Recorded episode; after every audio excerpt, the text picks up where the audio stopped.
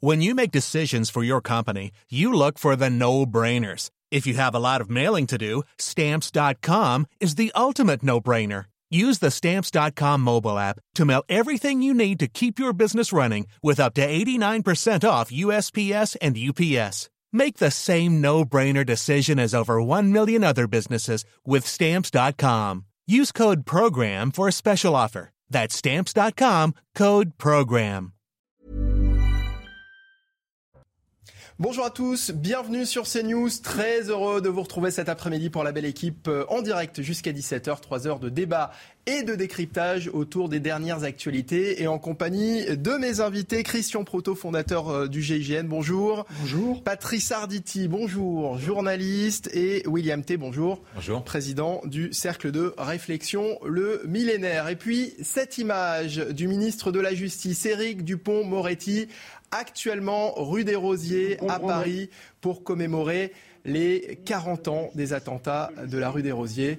Cette histoire, celle de la rue des Rosiers, c'est votre histoire, ces mots du ministre euh, de la Justice que vous découvrez actuellement en images et en direct cet après-midi sur CNews. Nous aurons l'occasion d'en reparler dans cette émission. Euh, on va euh, retrouver euh, dans l'immédiat, il est euh, quasiment 14h, 13h59. On va faire le point sur l'actualité, le rappel des principaux titres de l'actualité de ce mardi après-midi. C'est avec Isabelle Piboulot et on ouvre nos débats juste après. Incendie entre l'Aveyron et la Lozère. Au moins 700 hectares ont été brûlés. Plus de 3000 personnes ont été évacuées cette nuit à titre préventif. Elles ont été délogées de camping ainsi que des villages de Rivière-sur-Tarn et de Montuéjoul. En fin de matinée, le feu ne progressait plus. Parti hier de Lozère, il a été déclenché par un engin agricole. Laurent Nunez renforce les opérations policières afin d'éradiquer le fléau du crack. Dans le 19e arrondissement de la capitale, des agents ont été ajoutés entre le square de la place Auguste Baron et Stalingrad. Le nouveau préfet de police de Paris compte bien soulager les riverains des nuisances causées par le trafic de drogue. Taïwan a poursuivi ses exercices militaires dans le sud de l'île, mobilisant un hélicoptère et un véhicule aérien sans pilote. De nouveaux entraînements sont prévus jeudi. Selon Taïwan, la Chine prépare une invasion de l'île. Ces exercices interviennent après les manœuvres militaires de Pékin autour de Taïwan en réponse à la visite de Nancy Pelosi à Taipei. L'actrice et chanteuse Olivia Newton-John est décédée hier à 73 ans en Californie du Sud. Sa coiffure et son blouson de cuir sont devenus cultes. Elle avait été rendue mondialement célèbre avec son rôle de Sandy dans la comédie musicale Grease. Son partenaire de jeu, John Travolta, lui a rendu hommage. Depuis 30 ans, la star australienne luttait contre un cancer du sein. Merci Isabelle, Isabelle Piboulot pour le rappel des titres CNews et prochains points sur l'actualité. Ce sera dans une demi-heure. Le pouvoir d'achat au cœur des préoccupations des Français et même pendant les vacances entre ceux qui ont la chance de partir ou ceux qui n'ont pas la possibilité de le faire. Dans les deux cas, difficile d'oublier la crise économique, l'inflation à 6,1% sur euh, un an hein, au mois de juillet est déjà visible sur les factures d'énergie et dans les chariots des ménages. Cette inflation se retrouve aussi dans les cuisines des restaurants comme pour euh, les particuliers dans les supermarchés. La viande, le, poisson, le beurre, l'huile ou encore les légumes coûtent de plus en plus cher aux professionnels et du coup c'est l'addition qui est plus salée. Alors comment les Français s'organisent euh, cet été? Y a-t-il des sacrifices à faire pour les Français en cette période estivale. William T. Je suis pas sûr qu'il faille parler de sacrifice, c'est plutôt un ajustement de façon conjoncturelle. Mais pour comprendre la question de l'inflation, il faut comprendre les causes en fait de l'inflation qui reposent sur deux phénomènes. Le premier point, c'est qu'en fait, on a un retour de l'inflation dû égard à la reprise des économies au, redémarrage après la crise sanitaire. Et donc, du coup, il ne faut pas se tromper. C'est-à-dire que ce n'est pas une crise de demande qui provoque l'inflation, c'est une crise d'offre. C'est-à-dire qu'on ne produit pas assez. Et donc, comme il n'y a pas assez de produits en circulation, les produits augmentent mécaniquement. Et donc, du coup, pour répondre à la crise d'offre et pour répondre à la crise d'inflation, il faut faire en sorte que l'économie mondiale et la production mondiale redémarrent. Et quand vous aurez plus de produits en circulation, mécaniquement, l'offre sera supérieure à la demande et les produits vont baisser. Mais pour cela, il faut adopter une politique qui est claire. Est-ce que la Chine va pouvoir permettre de redémarrer l'économie mondiale dans la mesure où ils font face à la crise sanitaire et qu'ils vont pas vraisemblablement redémarrer au plus tôt? Les États-Unis font face à leurs propres problématiques. Donc je pense que la stratégie doit venir de l'Union européenne pour encourager les entreprises à produire davantage. Ça repose sur deux leviers. Le fait de relocaliser une partie de nos activités et deuxième point, faire un choc d'offres pour encourager les entreprises à produire. Si vous encouragez les entreprises à produire, d'une part, vous allez augmenter notre PIB et donc du coup notre richesse nationale. On ne se posera pas la question de la taxation, mais comment on fait pour produire plus et comme on produit plus, les Français gagnent plus et donc du coup on battra l'inflation comme ça. Patrice Arditi, il y a des ajustements à faire pour les Français, peut-être moins de sorties, peut-être moins de restos en ce moment, cette période de vacances? Ça fait plusieurs semaines que on a, des reportages, on a des témoignages sur le fait que euh, les, Français euh, essayent de trouver des solutions pour se, pour se rationner. Moi, moi, moi, je n'y crois pas trop. C'est vrai, c'est vrai évidemment qu'il y a des cas, il y a des cas où on on, va pas prendre un, l'hôtel espéré pendant toute l'année et puis on, va on va peut-être choisir un camping ou peut-être un, camping moins cher. Euh, on, va on va on va pas acheter une voiture maintenant. On va on va attendre un petit peu. Mais alors franchement, il y a y a quand même peu de gens il y a peu de gens qui vont euh, euh, systématiquement regarder au moindre centime près euh, le, prix, le prix de, de, leurs produits dans, les supermarchés. Bien entendu que ça existe. Bien entendu qu'une différence de, de 5 euros à chaque fois qu'on fait, qu'on fait des courses pratiquement tous les jours, ça fait quelque chose pour le, porte-monnaie, surtout si le porte-monnaie il, est, il, est vide. Mais, surtout si ça dure, si ça continue. Bien, entendu. Mais, mais moi, moi, moi j'écoutais, j'écoutais William là, qui, qui, est une véritable bible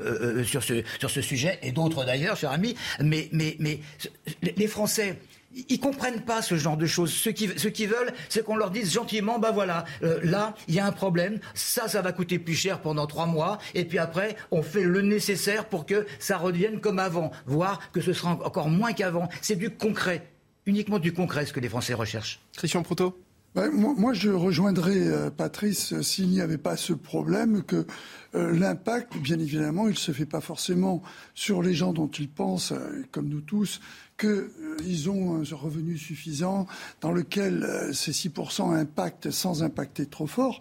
Je pense à ceux déjà pour lesquels déjà vivre avant c'était difficile et qui du coup pour maintenant vivre est encore plus difficile. Je voudrais rappeler un chiffre. Il est annoncé qu'en gros, euh, un Français sur deux prend une semaine de vacances l'été, euh, l'été, ce qui n'est pas beaucoup. Il faut quand même se dire que euh, on a, on fait partie des, des, gens qui ont cette chance de pouvoir quelques, prendre quelques jours de vacances, et, et c'est pas le cas de tout le monde. Ça, c'est le premier aspect.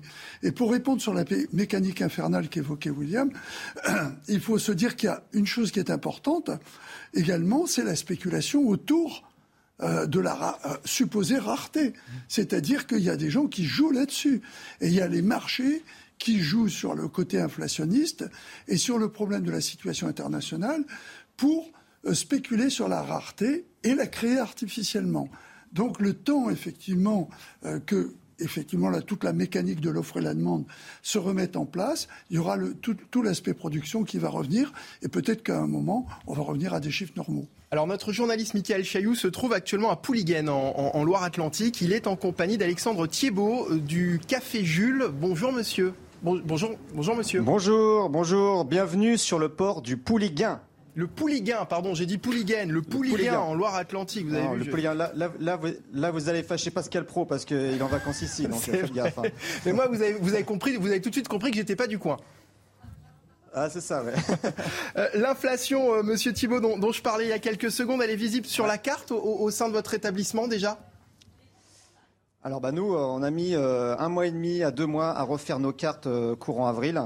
tous les fournisseurs nous ont annoncé des augmentations, nous ont même annoncé déjà depuis le début de l'année que ça allait fortement augmenter. Euh, donc nous, on a appliqué des petites augmentations de tarifs entre 3 et 5% sur toutes les lignes de notre carte. Mais là, on voit que même, même en faisant ça, euh, on n'y arrive pas. Quoi. Ça veut dire qu'il va y avoir un... Euh, quand on prend... Ça veut dire qu'il va y avoir un autre réajustement prochainement? Bah écoutez, on change nos cartes deux fois par an. On fait une carte d'hiver, une carte d'été. Donc pour l'hiver, on va réajuster encore quelques prix. Euh, on a beaucoup d'augmentation de prix encore sur les huiles, il y a les farines, le riz qui va vachement augmenter. Donc on, attend toutes les infos de nos fournisseurs et puis on fera les, changements en, temps voulu. Comment les clients réagissent? Bah, Les clients réagissent ils réagissent pas forcément parce que là, nos augmentations de tarifs sont presque 1 dollar. C'est 30, 40 centimes ou 50 centimes. Donc euh, c'est pas donc euh, c'est pas c'est pas des c'est pas des 5 ou 10 euros par euh, par par ligne. Donc, pour l'instant c'est un dollar. C'est encore encore raisonnable pour le moment. Pour l'instant c'est encore raisonnable. Mais là clairement quand on voit même le, le, prix du litre de crème on est à plus de 4 euros alors qu'avant la crise d'Ukraine on était à, à, moins de 2 euros. Le beurre il a plus que doublé. le cabillaud, il a doublé. Le saumon, pareil, il a, il a, presque doublé aussi. En plus, nous, on fait que, des produits frais et que du fait maison. Donc nous, tout ce qui est produit frais, on se prend, on se prend des euh, claques à chaque semaine. Alors, conséquence, vous venez de le dire, hein, de la hausse des, matières premières. Est-ce que certains n'en profitent pas aussi un peu dans, le domaine de, la restauration? Est-ce que certains n'en profitent pas pour augmenter peut-être? Alors vous me disiez, vous, c'était quelques centimes, mais on, peut voir aussi que, par moment des augmentations plus importantes. Euh, je ne sais pas trop ce qui se passe euh, chez les autres. Si je peux prendre mon exemple, euh, on a créé plusieurs lignes sur notre carte où on met pas de tarif en fait. On met voir, serveur et selon arrivage. Par exemple sur la viande rouge, puisqu'on travaille de la race à viande française. Donc là, les cours, ils sont exponentiels.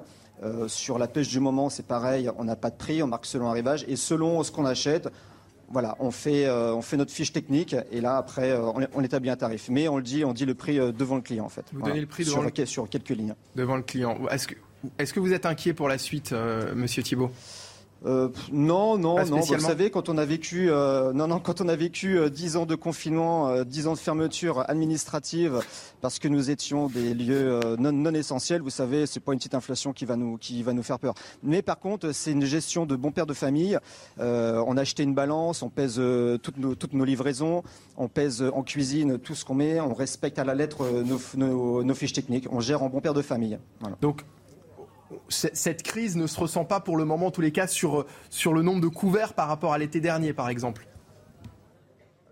euh, si, mais euh, je ne sais pas si c'est l'inflation. À mon avis, euh, il y a un peu d'inflation. Il y a aussi beaucoup de canicules.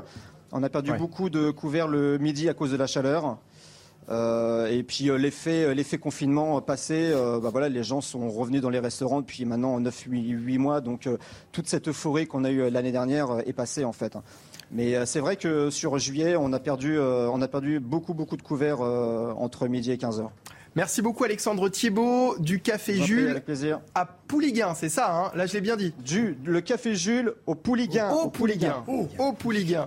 Merci beaucoup. Et pour information, je suis aussi vice-président de l'UMIH 44. D'accord, très bien. Et eh ben, écoutez, merci en tout cas d'avoir été avec nous cet après-midi. Bon, vos réactions. Il fait beau, il fait chaud, venez en vacances. Il fait beau, il fait chaud. On arrive. vos réactions euh, en, plateau, Patrice Arditi. Bon, pour le moment. C'est ce que je disais. C'est ce que je disais. Il y a pas tellement, tellement, tellement d'interférences. Il peut y en avoir, bien entendu. Lui, il va s'en rendre compte, mais il essaye, il essaye de pas reporter ça euh, sur, sur, sur les additions. Moi, il y, a quand même quelque chose qui me qui, qui me turlupine, c'est qu'on là, là, comme dans d'autres domaines, on ne vulgarise pas suffisamment. Je regardais tout à l'heure euh, mon, mon téléphone où il y avait Google comme, comme tout le monde. Et puis, euh, je, voyais une publicité sur des pommeaux de douche. Je me dis, tiens, qu'est-ce que c'est que ça? Et, et, on expliquait qu'on peut, on peut économiser pas mal d'argent sur les pommeaux de douche. Alors, on sait très bien que prendre une douche, euh, ça coûte moins cher que prendre un bain au niveau de, euh, de, de, l'eau hmm. qu'on peut dépenser. Mais là, c'était assez extraordinaire parce que tout le monde connaît ces, ces pommeaux de douche qui peuvent un petit peu raréfier le, le débit d'eau. Et quand on explique que pour une famille de quatre personnes, en principe, ça coûte 1100 euros d'eau par an et qu'avec un pommeau de douche qui euh, diminue un petit peu le débit, euh, on économise plus de 450 euros, ça c'est du concret.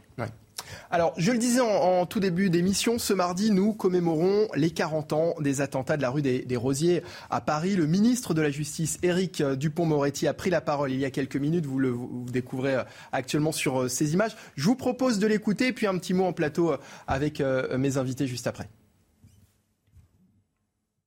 À l'heure où les discours radicaux prospèrent dans notre pays.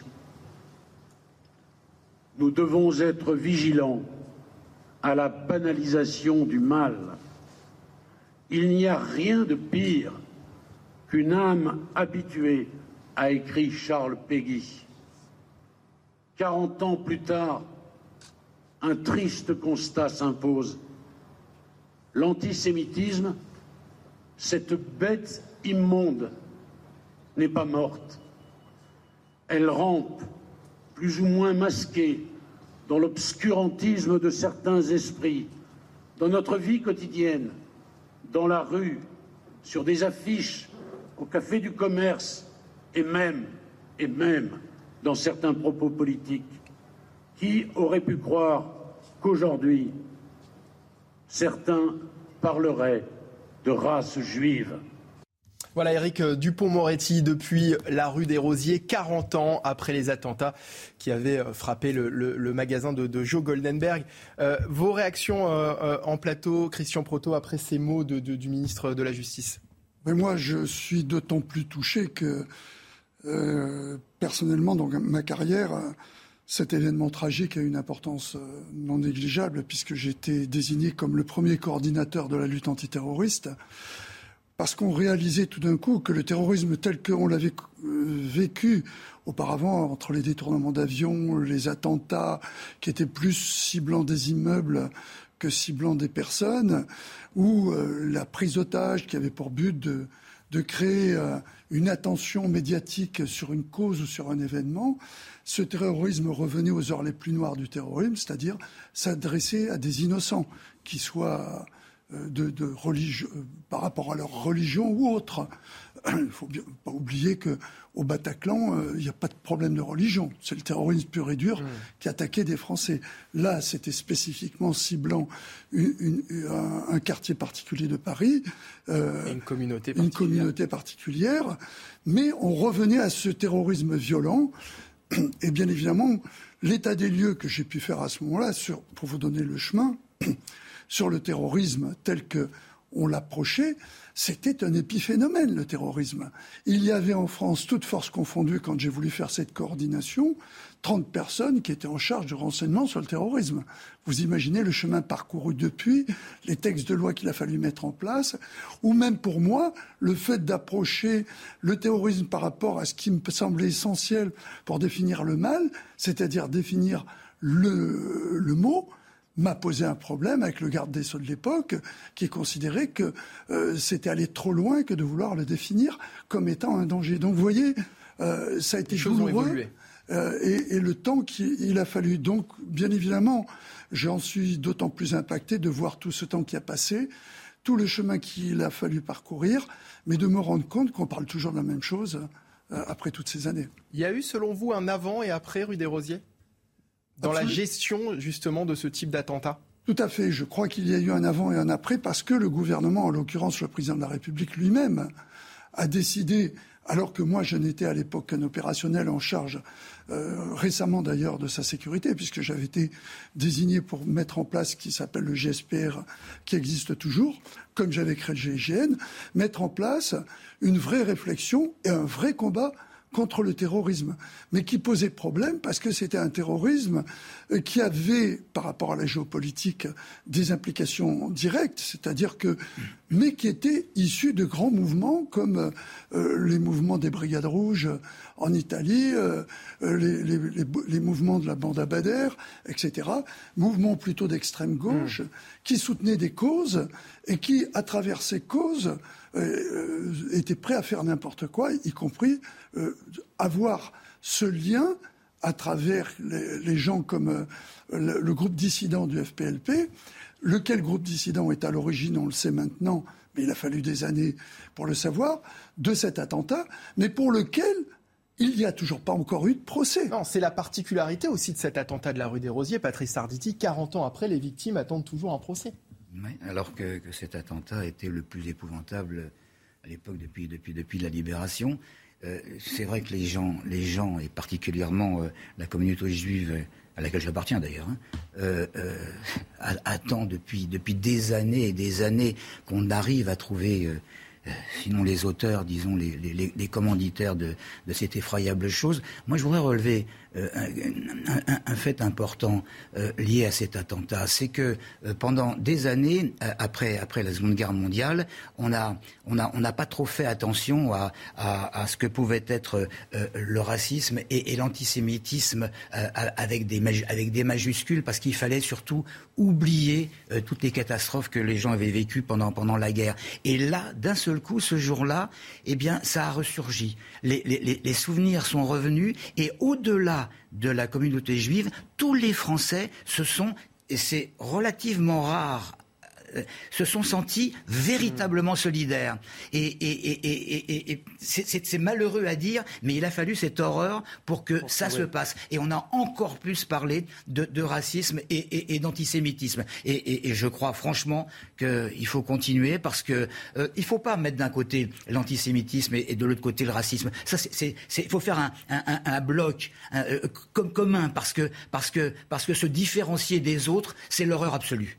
Et on y reviendra tout à l'heure. Dans l'actualité euh, également, les forces de l'ordre, une nouvelle fois, prises pour cible. Ça s'est passé cette fois à Compiègne, dans une attaque euh, au mortier d'artifice contre un commissariat. Trois personnes ont été interpellées. En exclusivité, l'une de nos équipes a pu suivre une patrouille de la BAC organisée justement en réponse à cette attaque. L'objectif des policiers était de montrer aux habitants que les forces de l'ordre sont bien présentes pour les protéger. Reportage signé Sacha Robin avec le récit de Clémence Barbier. Opération surveillance du quartier du Clos des Roses, situé à côté du commissariat de Compiègne. C'est quoi le but exactement là, de cette soirée bah, Vous montrer un petit peu notre force. Euh, voilà, dire ce qui s'est passé hier soir, c'est pas, pas acceptable. 24 heures après les attaques contre le commissariat, les contrôles se multiplient dans ce quartier gangréné par le trafic de drogue. On va faire un petit tour dans le Chaque recoin de l'immeuble est scruté. Cette nuit-là, plusieurs sachets de drogue sont saisis. C'est quoi exactement C'est quoi Je pense que c'est le numéro, ça. Non, non, c'est de la bœuf. C'est quoi son petit Autour des immeubles, les policiers tombent aussi sur une arme de poing. H. En deux ans, 94 épisodes de violences urbaines ont été recensés à Compiègne, dont 90 au Clos des Roses. Face à la situation, les habitants sont désabusés. Montrer à la population qu'ils ne sont pas abandonnés et qu'ils continuent à faire le boulot. Trois auteurs des violences de dimanche soir ont été interpellés et placés en garde à vue. Et avec nous pour en parler, j'accueille François Bersani, porte-parole unité SGP Police euh, Île-de-France. Bonjour François. Bonjour Mickaël Dorian. D'abord votre euh, réaction après euh, après ces images, après cette affaire, encore une fois, malheureusement j'ai envie de dire encore une fois, hein, qui s'est passée à Compiègne? Écoutez, euh, Mickaël, je voudrais déjà euh, vraiment apporter euh, tout mon soutien aux collègues du commissariat de, Compiègne qui travaillent dans, des conditions difficiles au quotidien parce qu'ils sont un peu isolés, même beaucoup isolés. Il faut quand même savoir que le commissariat de Compiègne est un peu loin de tout. Quand ils ont besoin de renforts, par exemple le soir lors de violences urbaines, vous avez un des premiers commissariats qui est le commissariat de Beauvais qui est à 45 minutes. Donc on est vraiment déjà dans, dans le problème de la ruralité et de l'espace entre les différents services de police. Le, le Clos des Roses dont vous parliez dans le reportage, c'est le point de fixation point de fixation des violences urbaines sur euh, Compiègne, qui est d'ailleurs à 20 euh, secondes en voiture, à 20-30 secondes en voiture du, commissariat de, Compiègne. L'attaque au, mortier, c'était la première, la première de l'année 2022, mais quotidiennement, quasiment, il y a des violences urbaines dans, ce, quartier. Alors, c'est des jets de projectiles, ça peut être des voitures incendiées, mais au niveau, en effet, de l'attaque du commissariat, c'était la première fois. Et aujourd'hui, on paye en fait les politiques publiques successives qui ont complètement déshabillé euh, au niveau de la police nationale ce, commissariat de Compiègne, mais qui n'est pas le seul. Euh, mais il faut que vous sachiez quand même, ça va vous paraître peut-être euh, surprenant à l'heure où le ministre de l'Intérieur annonce des renforts d'effectifs à gauche, à droite. Mais Compiègne, la nuit, enfin en brigade de nuit, vous avez deux véhicules de police secours, donc on va dire deux voitures de trois policiers, plus un véhicule de la brigade anti-criminalité. Donc vous avez moins de 10 policiers la nuit, toutes les nuits, sur Compiègne. Alors quand il y a comme ça des pics de violence urbaine, on, rameute des effectifs d'autres commissariats de, l'Oise, mais on paye là aussi bah, la, gestion, la, gestion ressources humaines de la, de la police nationale Pourtant, le maire de, Compiègne, M. Marini, le directeur départemental de, la police, euh, crient euh, alors euh, écrit des, appels au secours euh, pour renforcer ce, commissariat. Il manque au bas mot entre 10 et 20 policiers à Compiègne pour pouvoir assumer toutes leurs missions, toutes leurs missions quotidiennes. Donc aujourd'hui, c'est un, vrai problème, surtout que ce commissariat, enfin ce département teste les, nouvelles DDPN, les directions départementales de la police nationale, qui sont censées sauver, sauver le soldat Ryan. On constate que cette nouvelle forme de direction départementale de, de DDPN ne règle pas grand-chose en fait. François, je, vous entends hein, quand vous parlez notamment de, ce quartier du sensible, hein, du, Clos des Roses. Après, j'ai envie de vous dire, on, est à, Compiègne, on n'est pas non plus dans les quartiers nord de, Marseille, dont on va d'ailleurs parler tout à l'heure. Est-ce que ces problèmes ne sont pas en train de s'étendre finalement?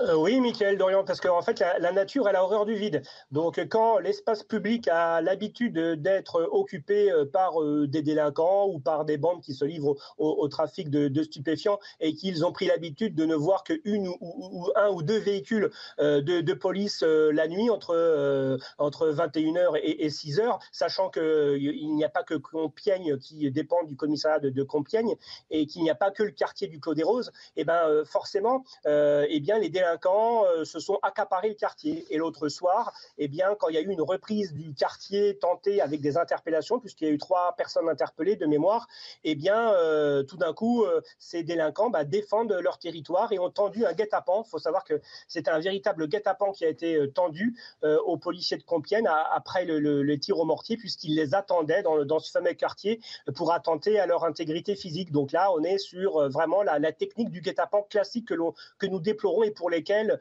pour l'instant, la, réponse pénale reste ferme parce que le, délit de guet-apens n'est jamais criminalisé comme il devrait l'être au sens du code pénal.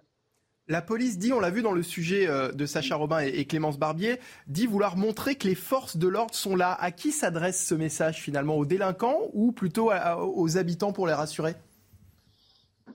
Ah, c'est un discours euh, global, c'est-à-dire que même avec peu, quand je vous dis, voilà, avec euh, moins de 10 policiers la nuit, ben, ces, policiers nationaux du commissariat de Compiègne, ils ont euh, euh, chevillé au corps la vocation et surtout le pourquoi de leur intégration dans la police nationale il y a 5, 10, 15, 20 ans. C'était pour protéger, c'était pour servir, c'était pour secourir. Ce sont des, gardiens de la paix. Et donc, même dans des conditions en mode dégradé, comme c'est le cas, avec une, une baisse d'effectifs et un soutien de l'État qui est jugé faible sur ce secteur, eh bien, ils continuent ils vont interpeller la preuve. Euh, il n'y a pas de, ils ne baissent pas les bras, ces, policiers euh, de, Compiègne, et euh, la population doit être fière en fait de, ces policiers qui, eh bien, jour après jour, comme la marée, reviennent, reviennent, mais ils font ce qu'ils peuvent avec les, avec les, moyens du bord. Et le discours s'adresse aux citoyens, en effet, qui sont la, majorité, mais silencieuse de ce quartier, mais aussi à, la minorité, hein, la minorité hurlante, qui est la minorité délinquante de ce quartier. Et c'est aussi un message aux élus, c'est-à-dire que suite aux élections présidentielles et législative. Pour l'instant, il ne voit pas changer la donne. Les effectifs, c'est pas toujours la panacée. il y a d'autres méthodes aussi qui hmm. doivent être cumulées. Mais quand vous avez un commissariat qui est en, déflation d'effectifs et avec euh, deux véhicules de police secours la nuit, vous pouvez pas faire de miracle, Nickel. Euh, William T, rapidement, hein, on le voit, les, ces, bandes cherchent clairement à occuper le terrain.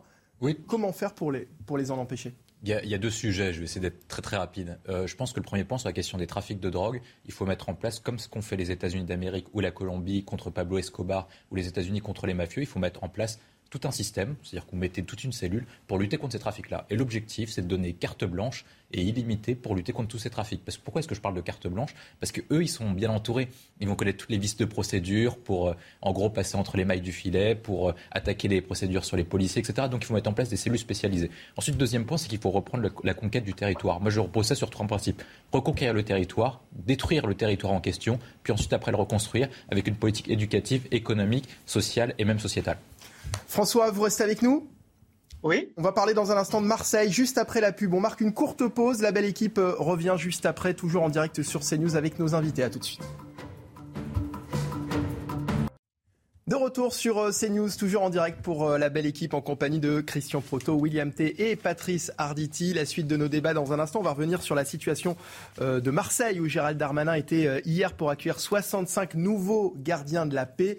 On va revenir sur la situation dans les quartiers nord de Marseille en compagnie aussi de François Bersani qui est toujours euh, avec nous. Mais d'abord, il, est, euh, bah, il est 14h30. Il est l'heure euh, de retrouver Isabelle Piboulot pour le rappel des principaux titres de l'actualité de ce mardi après-midi. C'est à vous Isabelle.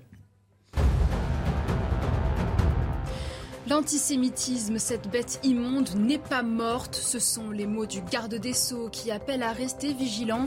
Éric Dupont-Moretti est venu commémorer les 40 ans de l'attentat de la rue des Rosiers à Paris. Le 9 août 1982, un commando attaque le restaurant Joe Goldenberg en plein quartier juif. Bilan 6 morts et 22 blessés. À ce jour, seul un suspect a été incarcéré. Rodéo urbain à Pontoise, le suspect écroué hier. Il a été mis en examen pour blessure involontaire ayant entraîné une incapacité totale de travail supérieure à trois mois, aggravée par un délit de fuite et un manquement à des obligations de sécurité. L'homme de 18 ans a reconnu avoir grièvement blessé avec une moto deux enfants vendredi. Le pronostic vital de la fillette de 7 ans est toujours engagé. Enfin, de bonnes nouvelles du beluga égaré dans la Seine. Son état de santé s'est légèrement amélioré et l'opération d'extraction sera tentée ce soir. Elle s'annonce hors du commun. Les berges près de l'écluse de Saint-Pierre-la-Garenne ne sont pas accessibles aux véhicules. Tout doit être transporté à la main. La priorité est de remettre le cétacé de 800 kg dans l'eau de mer. Impressionnant, hein, ce beluga euh, au milieu de la Seine on espère qu'il va survivre à cette opération parce que visiblement c'est pas euh, pas gagné. Revenons à présent sur la situation de euh, Marseille où Gérald Darmanin était hier pour accueillir 65 euh, nouveaux gardiens de la paix. Il y a trois mois environ, Jean-Marc Morandini et les équipes de CNews avaient investi la cité phocéenne à la suite de l'éruption dans l'actualité d'affaires de squat et d'agression. Vous vous souvenez certainement de ces images de quasi-guerre civile dans la cité Calisté des quartiers nord de Marseille. Des membres de la communauté nigérienne y ont semé la terreur de longs mois. Ils ont été évacués en mai dernier. Quentin euh, Grébel euh, s'y est rendu. Écoute, regardez. C'était le 13 mai 2022. Welcome to the dark side. Bienvenue euh, dans, dans, la face obscure. Jean-Marc Morandini, en visite dans la cité Calisté de Marseille, recueille le témoignage d'une femme dont l'appartement a été incendié après une tentative de squat par des membres de la communauté nigériane. Ma fille était à l'intérieur et mes quatre sœurs hein, et ma nièce, quatre filles, pendant que eux ils, essayaient d'approprier cet appartement. Ils, à coup de machette, regardez, vous les voyez là, traumatisées, elles étaient, elles étaient tétanisées les filles. Trois mois après, une de nos équipes de journalistes est retournée sur place, accompagnée d'un syndicat de police. C'était là l'immeuble. La centaine de personnes qui terrorisaient la cité a été évacuée. Les points de deal de drogue, eux, semblent toujours intacts. C'est des immeubles, il y a plein d'endroits où ça dit. Alors ils changent régulièrement parce que les services de police font quand même le job. Hein. Ils essayent de les interpeller régulièrement. Donc ils n'hésitent pas à changer régulièrement de point de stupe. Et les guetteurs, postés aux quatre coins du quartier, n'ont pas non plus bougé. Ils savent qu'on est dans la cité. Donc à partir du moment où ils savent qu'on est dans la cité, tu es obligé de sortir pour éviter qu'ils nous, nous envoient des caillasses. Quoi. Et éviter qu'ils nous, nous massacrent le véhicule. Face à cette situation qui dure, habitants du quartier comme force de l'ordre semblent désemparés. La difficulté, c'est que les habitants sont prisonniers de tout ça. Et c'est pour eux, nous, qu'on a envie de travailler. C'est pour eux qu'on a envie d'intervenir. Parce que ces gens-là n'ont rien demandé. Euh, ils sont... Ils sont soumis à la loi du silence. La métropole a annoncé l'année dernière un plan de destruction d'une partie des blocs de la cité. Un projet toujours au point mort pour l'instant. Alors d'abord, François euh, Bersani, hein, porte-parole unité SGP Police, vos réactions après le sujet qu'on vient de voir? Alors, euh, le, problème de Marseille, qui, qui n'est pas en soi un épiphénomène. Hein, on le retrouve dans beaucoup de, villes en France gangrénées par le trafic de stupéfiants. Mais la particularité de Marseille, c'est la dimension, c'est euh, la, superficie de cette métropole euh, qui, euh, du coup, est très consommatrice d'effectifs. Vous évoquiez tout à l'heure l'arrivée de 65 nouveaux gardiens de la paix. C'était une promesse du ministre et puis aussi du président de la République lors de sa venue en grande pompe à, à Marseille. Mais l'annonce était de 300 euh, policiers, il en manque toujours 100 aujourd'hui.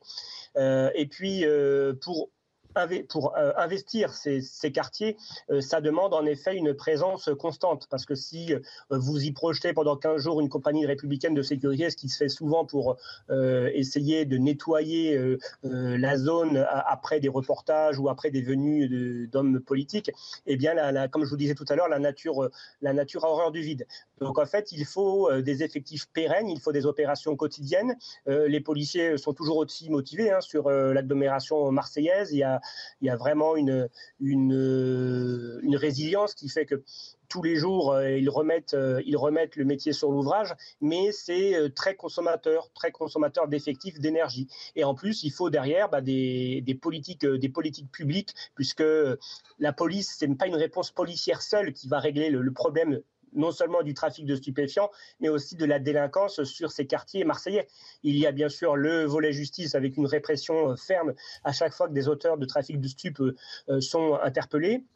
Il y a aussi euh, la question de l'aménagement euh, urbain. Déjà, l'aménagement urbain pour permettre aux policiers d'intervenir et de patrouiller euh, en véhicule partout. Il y a encore des zones parfois où il est compliqué de circuler en, véhicule. On, en a eu l'illustration ce week-end sur l'effet de Pontoise où la police ne pouvait pas intervenir en véhicule là où a lieu le, rodéo dramatique. donc, il y a, voilà, c'est toute une, c'est toute une pléthore, pléthore de, de sujets qui sont mêlés dans le trafic de stupéfiants euh, avec bien sûr, vous le savez aussi, l'aspect, on va dire, euh, diplomatie avec la, pression qui doit être faite sur les pays exportateurs. Parce qu'aujourd'hui, en France, on essaye de régler le problème au bout de la chaîne une fois que les stupéfiants sont euh, vendus sur le territoire français. Mais avant d'arriver sur le territoire, vu que nous ne sommes pas un pays producteur, il faut essayer aussi de l'autre côté de régler le problème avec les pays exportateurs bien identifiés, que l'on connaît, avec lesquels on a des accords économiques. Sauf que pour l'instant, la mise sous pression euh, ne semble pas avoir porté ses fruits. Donc là, c'est un travail diplomatique. Madame Colonna, euh, euh, ça pourrait être dans sa liste de courses de, la rentrée, parce que Monsieur Darmanin, qui a déjà fait une tournée pour dans, sur les pays par exemple du Maghreb producteurs de, cannabis, lui c'est un ministre de l'intérieur, pas de l'extérieur. Hmm. Donc il serait bon que ce soit une, une politique globale du gouvernement le, trafic de stupéfiants, aujourd'hui, il a pris tellement de place que si on veut tenter euh, de le diminuer, parce que l'éradiquer complètement, c'est une vue de l'esprit, mais en tout cas de faire que la vie des habitants soit euh, vivable, si on peut dire, eh bien, euh, il faut que tout le monde retrousse les manches. Alors depuis, euh, depuis trois mois, depuis que euh, les membres de la communauté nigérienne ont été euh, évacués, le quotidien des habitants de ce quartier, de cette cité, s'est-il amélioré? Écoutez Sophia qui vit dans la cité Calisté à Marseille. Elle nous explique que sur la question des squatteurs, les habitants ont retrouvé une forme de tranquillité, mais que la situation reste compliquée en raison du trafic de drogue. Écoutez. Oui, après, quand on rentre dans des cités, euh, euh, à Marseille, il y a toujours des points de drogue. Tout le monde le sait dans les cités des quartiers nord. Donc oui, c'est triste. Oui, euh, c'est choquant, mais c'est une réalité. Donc oui, il y a toujours des points de drogue. En revanche, comme il y a eu l'évacuation et l'expulsion bah, de tous les fauteurs de troubles et tout, hmm, euh, des, migrants et des gens qui, occupaient, euh, euh, qui squattaient les logements. plus d'une centaine de, squatteurs ont été évacués. Ben, depuis, oui, on vit en paix. Alors un premier, un premier problème a été réglé. Pourquoi, selon vous, William T, est-ce qu'on n'arrive pas à solutionner le deuxième, celui de la drogue? La question de la drogue, en fait, comme l'a rappelé François Bersani, c'est qu'il est multifactoriel. C'est-à-dire que déjà, comme il l'a rappelé, en fait, il faut stopper les flux entrants. C'est-à-dire que la France ne produit pas de, de, drogue. Et donc, du coup, il faut sanctionner les pays qui, par cas, exporteraient de la drogue pour qu'ils agissent plus fermement. Je pense notamment que Mme Colonna peut appeler ces pays en leur disant si par cas vous continuez à alimenter ou soutenir implicitement le trafic, pour des questions économiques, eh ben vous aurez des sanctions économiques vis-à-vis de la France, notamment sur les questions économiques et sur les questions commerciales. Et du coup, le pays en question va faire le, le coût et balance. Est-ce que c'est plus rentable de continuer à exporter de la drogue vers la France si par cas on subit une sanction économique de la part de l'Union européenne? Je ne suis, pas suis pas convaincu sur ce point-là que c'est forcément rentable. Ensuite, après, il faut régler le problème sur l'intérieur. C'est-à-dire qu'il faut faire en sorte de pouvoir criminaliser et de mettre ça comme une priorité. Pourquoi est-ce que je parle de priorité? Nous, on travaille beaucoup sur la question du conflit entre la Chine et les États-Unis. Pourquoi est-ce que la Chine prend autant de mesures? C'est parce qu'en fait, ils sont, ils sont ils sont marqués par la question de la guerre de l'opium qui avait conduit la Chine au siècle de l'humiliation. Et donc, du coup, il faut ériger la drogue comme un problème, euh, problème fondamental et même civilisationnel parce que la drogue va conduire à l'affaiblissement et au déclin et au déclassement de notre société. Et une fois qu'on a affirmé ce principe, il faut mettre tous les acteurs autour de la table. C'est-à-dire qu'on casse on casse euh, les, ces, points de deal. On sanctionne pénalement très fort en mettant des priorités, comme je l'ai rappelé tout à l'heure, comme ce qu'a fait en Colombie une priorité nationale contre Pablo Escobar ou les États-Unis contre les mafieux. Et quand vous mettez une sanction, par exemple, on peut dire que ça peut être une commission d'enquête au Sénat qui régulerait et qui, qui coordonnerait l'action. L'action gouvernementale et l'action des différents ministères. Ensuite, après, il faut, il faut casser les cités, il faut reprendre les territoires perdus de la République. Donc, d'une part, il faut reconquérir, donc maintenir une présence policière, mais ça ne suffira pas. Il faut que le ministre de la Justice aille dans le même sens que le ministre de l'Intérieur, donc sur la question d'effectivité des peines pour assurer des sanctions qui soient très fortes. Et après, ensuite, après, il faudra recours sur ces quartiers parce que l'objectif, c'est pas uniquement de protéger ces quartiers pour protéger tous les Français, c'est que les premiers victimes de ces, de ces trafiquants de drogue soient les habitants eux-mêmes de ces quartiers. Et donc, contrairement à ce que les gens pensent, on pense à chaque fois, on dit toujours la même chose oui, mais si par cas on agit trop fortement, on aura les émeutes de 2005. Mais qui veulent le changement? Et notamment, je pense que les habitants de ces quartiers ne redoutent pas le changement, mais ils l'attendent très fortement. Et à chaque fois, ce sont les premiers à demander des mesures très fortes, parce que sinon, ils n'auront pas de perspective, ils n'auront pas de possibilité dans la République. Et je pense qu'ils pensent avant tout à leurs enfants. Patrice Arditi, que peuvent faire les, pouvoirs publics pour lutter contre ce, fléau? Vous partagez l'avis de William?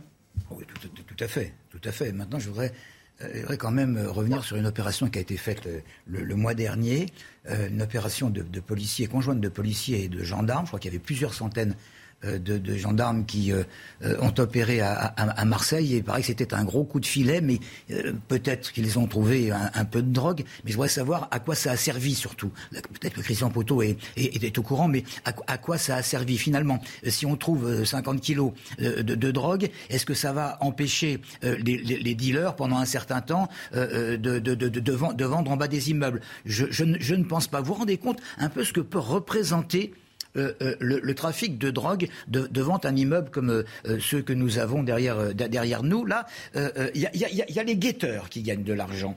Il y a les, les, les dealers, il y a les protecteurs des dealers. Il y a ce qu'on appelle les, les nourrices, c'est-à-dire les habitants eux-mêmes, certains, pas, pas tous évidemment, certains qui, vont, qui vont garder chez eux de la drogue qu'on leur, leur, confie. comme ça, ils pourront en garder un petit peu ou ils vont toucher quelques billets. Et puis là, il y a au-dessus les commanditaires les commanditaires qui peuvent être français et qui ensuite deviennent étrangers.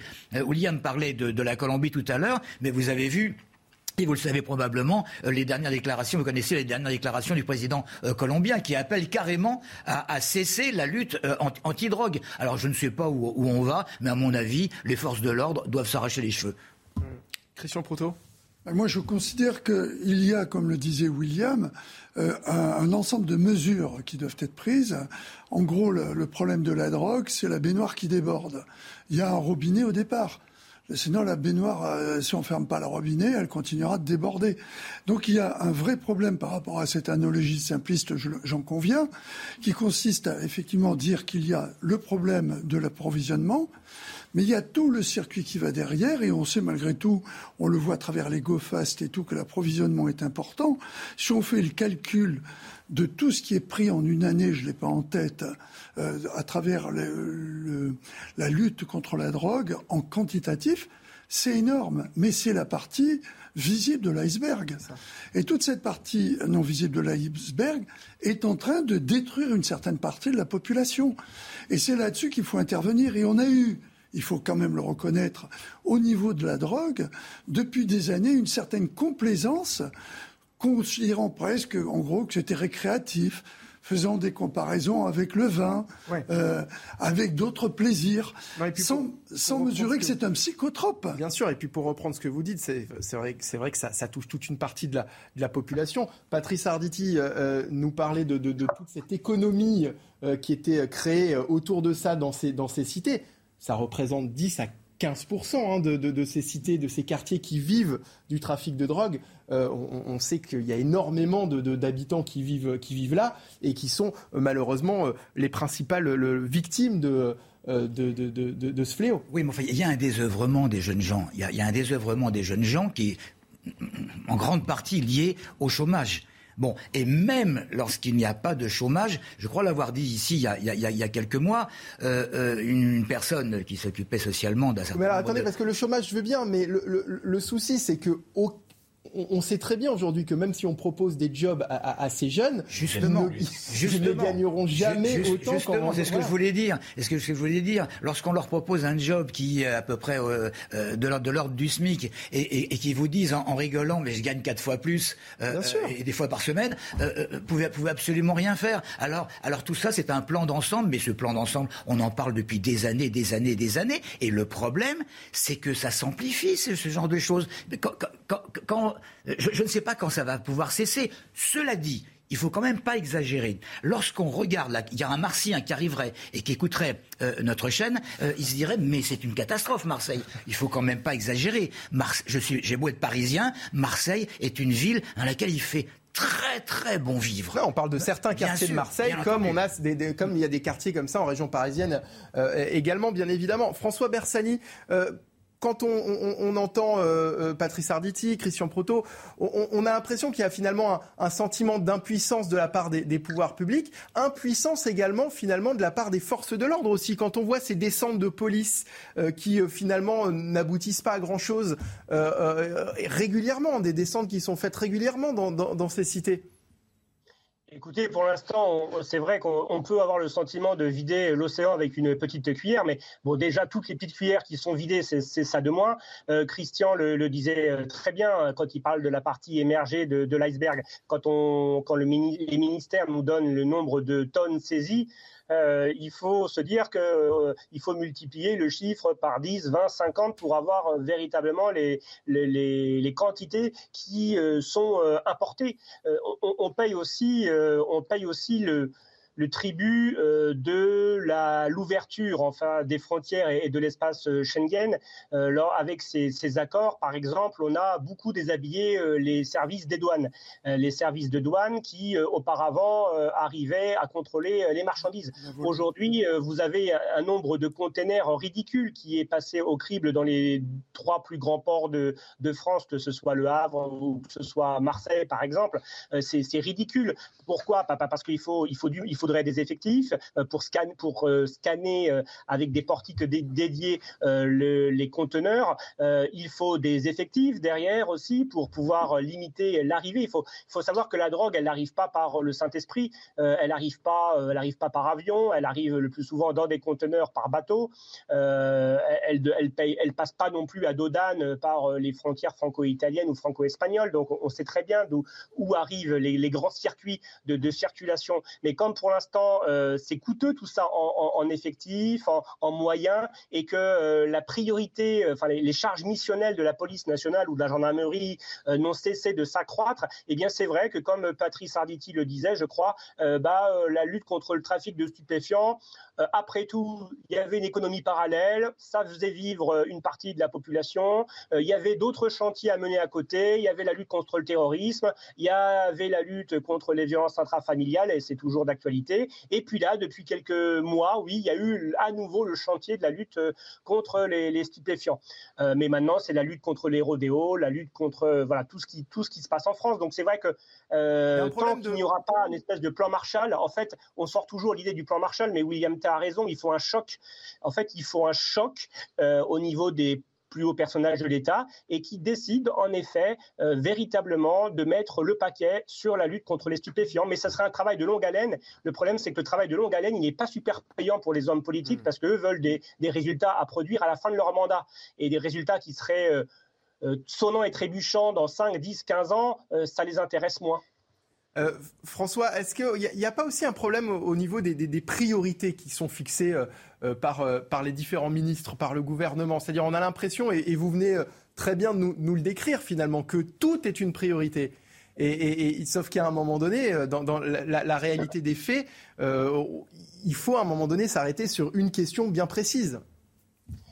Oui, on a une liste à l'après-vert hein, des priorités. Souvent, d'ailleurs, les priorités annoncés par euh, l'État euh, naissent de faits divers et de la médiatisation, euh, d'ailleurs auquel les chaînes info maintenant participent beaucoup et, surtout et surtout votre antenne. Et donc du coup, c'est après des faits divers, après des débats enflammés, qu'on décide ah bah tiens cette année ce sera l'année de, c'est un peu comme avec l'année du chat, l'année du rat en Chine. Bah là, ce sera l'année de la sécurité routière et puis l'année d'après ce sera l'année de les violences aux personnes et puis là cette année ce sera l'année du rodéo peut-être urbain. mais mais ça manque de politique d'ensemble et en effet d'impulsion ou en tout cas de dire bah, écoutez là c'est la drogue il y avait un slogan la drogue c'est de la merde mais surtout la drogue vous avez un nombre de règlements de compte inouï vous avez quasiment déjà 20, 20 morts par balle sur Marseille liés au règlement de compte sur du trafic de stupéfiants c'est des statistiques qui ont été hmm. délivrées la, semaine dernière. Euh, mais euh, si maintenant on veut laisser les, habitants se désespérer dans ces quartiers, si on veut euh, laisser en effet les règlements de compte à qui mieux mieux, c'est un choix, c'est un choix, un choix politique. C'est vrai, ce qu'on on a l'impression qu'on est les spécialistes pour entamer des chantiers et, pour ne pas aller au bout finalement, le chantier de, de, la drogue, le chantier des rodéos, c'est un petit peu comme les routes de Paris en ce moment. Vous avez remarqué, il y a des chantiers un petit peu partout qui, ont démarré mais qui ne, qui ne se terminent jamais. Vous connaissez l'analogie de la peau de chagrin Christian Proto. Vous connaissez l'analogie de la peau de chagrin Non, je vous écoute. La peau de chagrin, c'est une, euh, c'est une image populaire pour expliquer que lorsqu'on a une, une couverture qui est trop petite, il faut faire le choix le soir quand on dort, c'est la peau de chagrin, pour se la mettre sur les pieds ou sur les épaules. Sinon, on a froid aux pieds, on a trop. Eh bien, le principe de, de ce que l'on fait actuellement, c'est en fonction de nos effectifs. Nos effectifs, c'est la peau de chagrin. Alors, on déplace le, la tension euh, en fonction des événements et, en particulier l'émission en fonction de cette peau de chagrin, c'est-à-dire on fait au mieux avec ce que l'on a. Et on en revient avec notre cheval de bataille, avec François Versanier, c'est le problème des effectifs. Prenez une image toute, bête hein, par rapport aux militaires. Les militaires mettent des sentinelles. Les sentinelles, quand on a un dispositif, c'est celui qui vous donne l'alerte qu'il y a un problème. On n'a plus de sentinelles on n'a plus de gens qui sont dans les, dans les zones, les quartiers et qui savent ce qui s'y passe. Et on voit, c'est très bien ce reportage sur cette patrouille, mais c'est une patrouille et quand elle sera rentrée, il n'y aura plus personne dans le quartier. Alors bien sûr, c'est dormez en paix, braves gens, nous veillons sur vous. Mais le, lendemain, quand il y a un problème, la, patrouille en question, elle est ailleurs. Hein Oui, sauf qu'à Compiègne, euh, cette attaque de, commissariat est née d'abord d'une patrouille de police, hein. une patrouille qui, euh, qui, qui, était euh, dans, ces quartiers-là, dans le quartier du Clos des Roses, et qui s'est faite caillasser. Et en rentrant au commissariat, euh, quelques minutes après, c'est le commissariat qui s'est, fait caillasser. Sauf que François l'a rappelé tout à l'heure, Compiègne avait euh, trouvé des événements comme ceux-là également par rapport au commissariat, du fait de l'action contre euh, la drogue dans les quartiers. Et déjà, il y a presque un an, le maire avait demandé des renforts. Donc on est vraiment face à, à cette problématique que le temps qu'on remette à niveau l'ensemble de nos personnels, l'ensemble des dossiers qui sont tous considérés comme des dossiers prioritaires, et c'est logique, eh bien, on fait le tour des dossiers prioritaires en fonction de l'acuité de, euh, de, l'actualité. William T. Je pense qu'il faut dessiner des priorités et savoir ce qu'on souhaite faire. Je pense que ce qui marche, notamment dans les autres pays, c'est de savoir ce qu'on veut faire et fixer des priorités. Je pense qu'il y a deux soucis, c'est que euh, avec mais si on fixe des priorités sur tout, il n'y a, plus de priorités. justement, justement, moi je vais, je, vais y arriver sur la question des priorités. Je pense qu'il y a deux soucis majeurs. C'est la question de l'apparition du quinquennat et donc du coup du temps court en politique qui nous oblige à avoir des résultats et réagir à l'émotion. C'est-à-dire que Darmanin, dès qu'il y a un fait divers, comme il ne veut pas apparaître comme un ministre inactif, il est obligé de dire que c'est une priorité nationale. Je crois qu'on avait déjà eu cette discussion avec François Bersani, mais il y a une priorité qui a changé tous les trois mois. Un jour, c'était les violences faites aux femmes, un jour, c'était les violences intraconjugales, etc. Et il change tous les trois mois, donc c'est impossible en fait de fixer un cap aux policiers. Et après, deuxième point, c'est qu'il n'y a pas d'évaluation des politiques publiques. C'est-à-dire qu'on ne décide pas de mettre en place des comités d'évaluation en disant telle politique a bien marché ou pas. Et donc, du coup, il n'y a pas des questions de responsabilité. On a passé à une, culture d'irresponsabilité auquel on balance une déclaration, on ne sait pas s'il y aura des mesures ou ce sera suivi des faits, il n'y aura pas de suivi d'ici six mois, un an. Moi, je pense que le, sujet essentiel, c'est de définir quels sont les trois grands caps. Et en particulier sur la question du ministère de l'Intérieur et du ministère de la Justice. Je pense que le sujet essentiel, c'est la question de la protection de la civilisation française qui est menacée.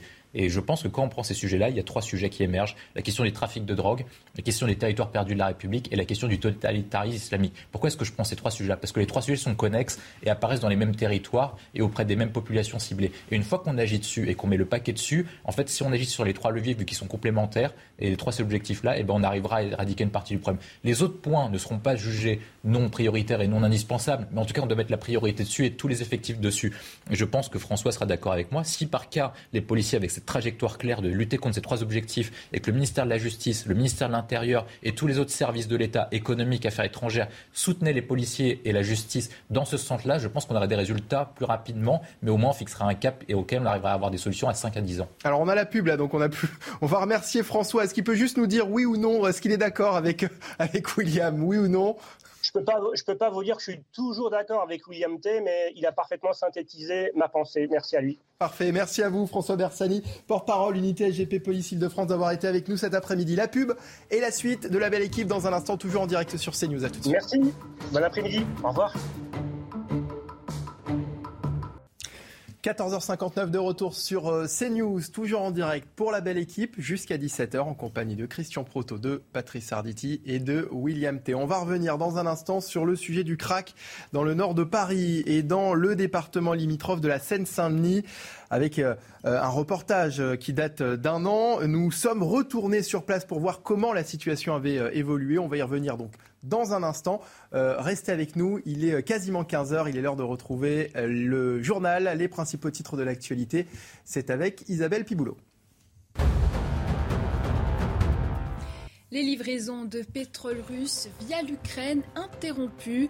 Elles concernent trois pays européens sans accès à la mer, la Hongrie, la Slovaquie et la République tchèque. Une décision mise en place le 4 août qui intervient après le refus d'une transaction bancaire le 28 juillet liée aux sanctions visant Moscou. La Cour de cassation du Maroc se dit favorable à l'extradition vers les États-Unis de Sébastien Raoult, incarcéré depuis le 2 juillet près de Rabat. Il est accusé de cybercriminalité visant des entreprises américaines. S'il est reconnu coupable des faits qui lui sont reprochés, le Français de 21 ans risque jusqu'à 116 ans de prison. En France, les prix des carburants ont encore baissé la semaine dernière. Par exemple, le litre de gasoil a perdu près de 4 centimes, passant d'1,87€ au 29 juillet à 1,83€ au 5 août. Les tarifs prennent en compte la ristourne de 18 centimes par litre de carburant qui passera à 30 centimes le litre en septembre et octobre, puis à 10 en novembre et décembre.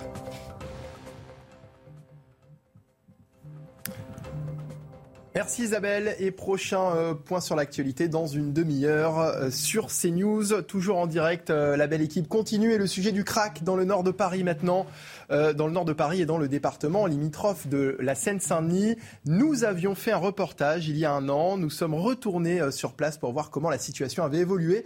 Après huit mois d'installation, le camp de la Porte de la Villette n'a pas changé les choses. Les nuisances sont toujours aussi nombreuses pour les riverains et les commerçants qui n'en peuvent plus de subir quotidiennement les attaques des toxicomanes. Certains élaborent même des stratagèmes pour éviter les vols et les agressions. Reportage de Nicolas Winkler et Inès Alicane. Dans cette pharmacie en plein cœur du quartier de la Villette, ce professionnel n'en peut plus et dénonce une situation catastrophique depuis l'arrivée des consommateurs de crack. On est à 200 mètres du camp, mais effectivement, tous les toxicomanes viennent vers les commerces pour euh, agresser, voler. Euh, c'est des gens extrêmement violents qui euh, donc menacent, menacent de mort. Il dénonce aussi un abandon des pouvoirs publics. J'ai pas vu une action depuis l'arrivée du camp. Euh, d'ailleurs, les pouvoirs publics ne gèrent pas ce camp, ce sont les dealers qui gèrent le camp. La situation inquiète aussi dans ce supermarché de Pantin, qui a dû fermer l'une de ses entrées depuis un mois et demi. En cause, la sécurité des clients et du personnel n'est plus assurée. Et le directeur déplore une baisse de son chiffre d'affaires. 15% de chiffre d'affaires en moins, euh, une baisse aussi de la marge euh, puisque le vol a été multiplié par deux. Mon commerce a deux entrées, une entrée euh, de, chaque côté euh, du quartier, et j'ai dû en fermer une, ainsi que fermer le parking, puisque ça générait beaucoup trop de, difficultés pour filtrer. Oui, on parle de filtration. Hein. Pourtant, je ne suis pas une boîte de nuit, je ne suis qu'un supermarché, mais je devais filtrer, je dois filtrer les, personnes qui rentrent dans le magasin pour éviter qu'il y ait trop de, drogués qui rentrent. Et j'ai dû fermer mon parking puisqu'il était devenu, c'était devenu des toilettes publiques. De leur côté, les maires des quartiers touchés ne décolèrent pas et demande l'organisation d'une conférence globale à la rentrée en présence des pouvoirs publics et des habitants. Avec nous pour en parler, j'accueille Frédéric Francel, porte-parole du collectif 19. Bonjour. Bonjour. Vous pouvez nous expliquer en un mot ce qu'est euh, votre collectif, ce qu'est le, collectif 19 euh, le collectif 19, c'est un collectif euh, pour la sécurité et contre le crack dans le 19e, arrondissement.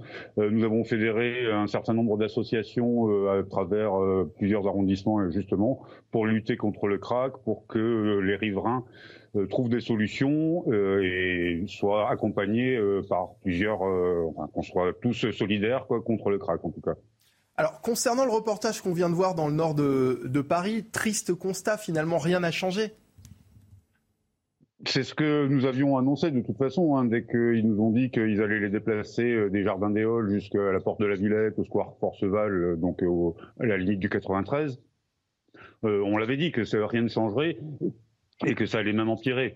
je suis personnellement, moi, en fait, allé au restaurant, j'avais envie de manger une pizza, je suis allé vers Corentin Cariou samedi soir, donc déjà il y avait personne ce qui est plutôt surprenant pour un samedi soir.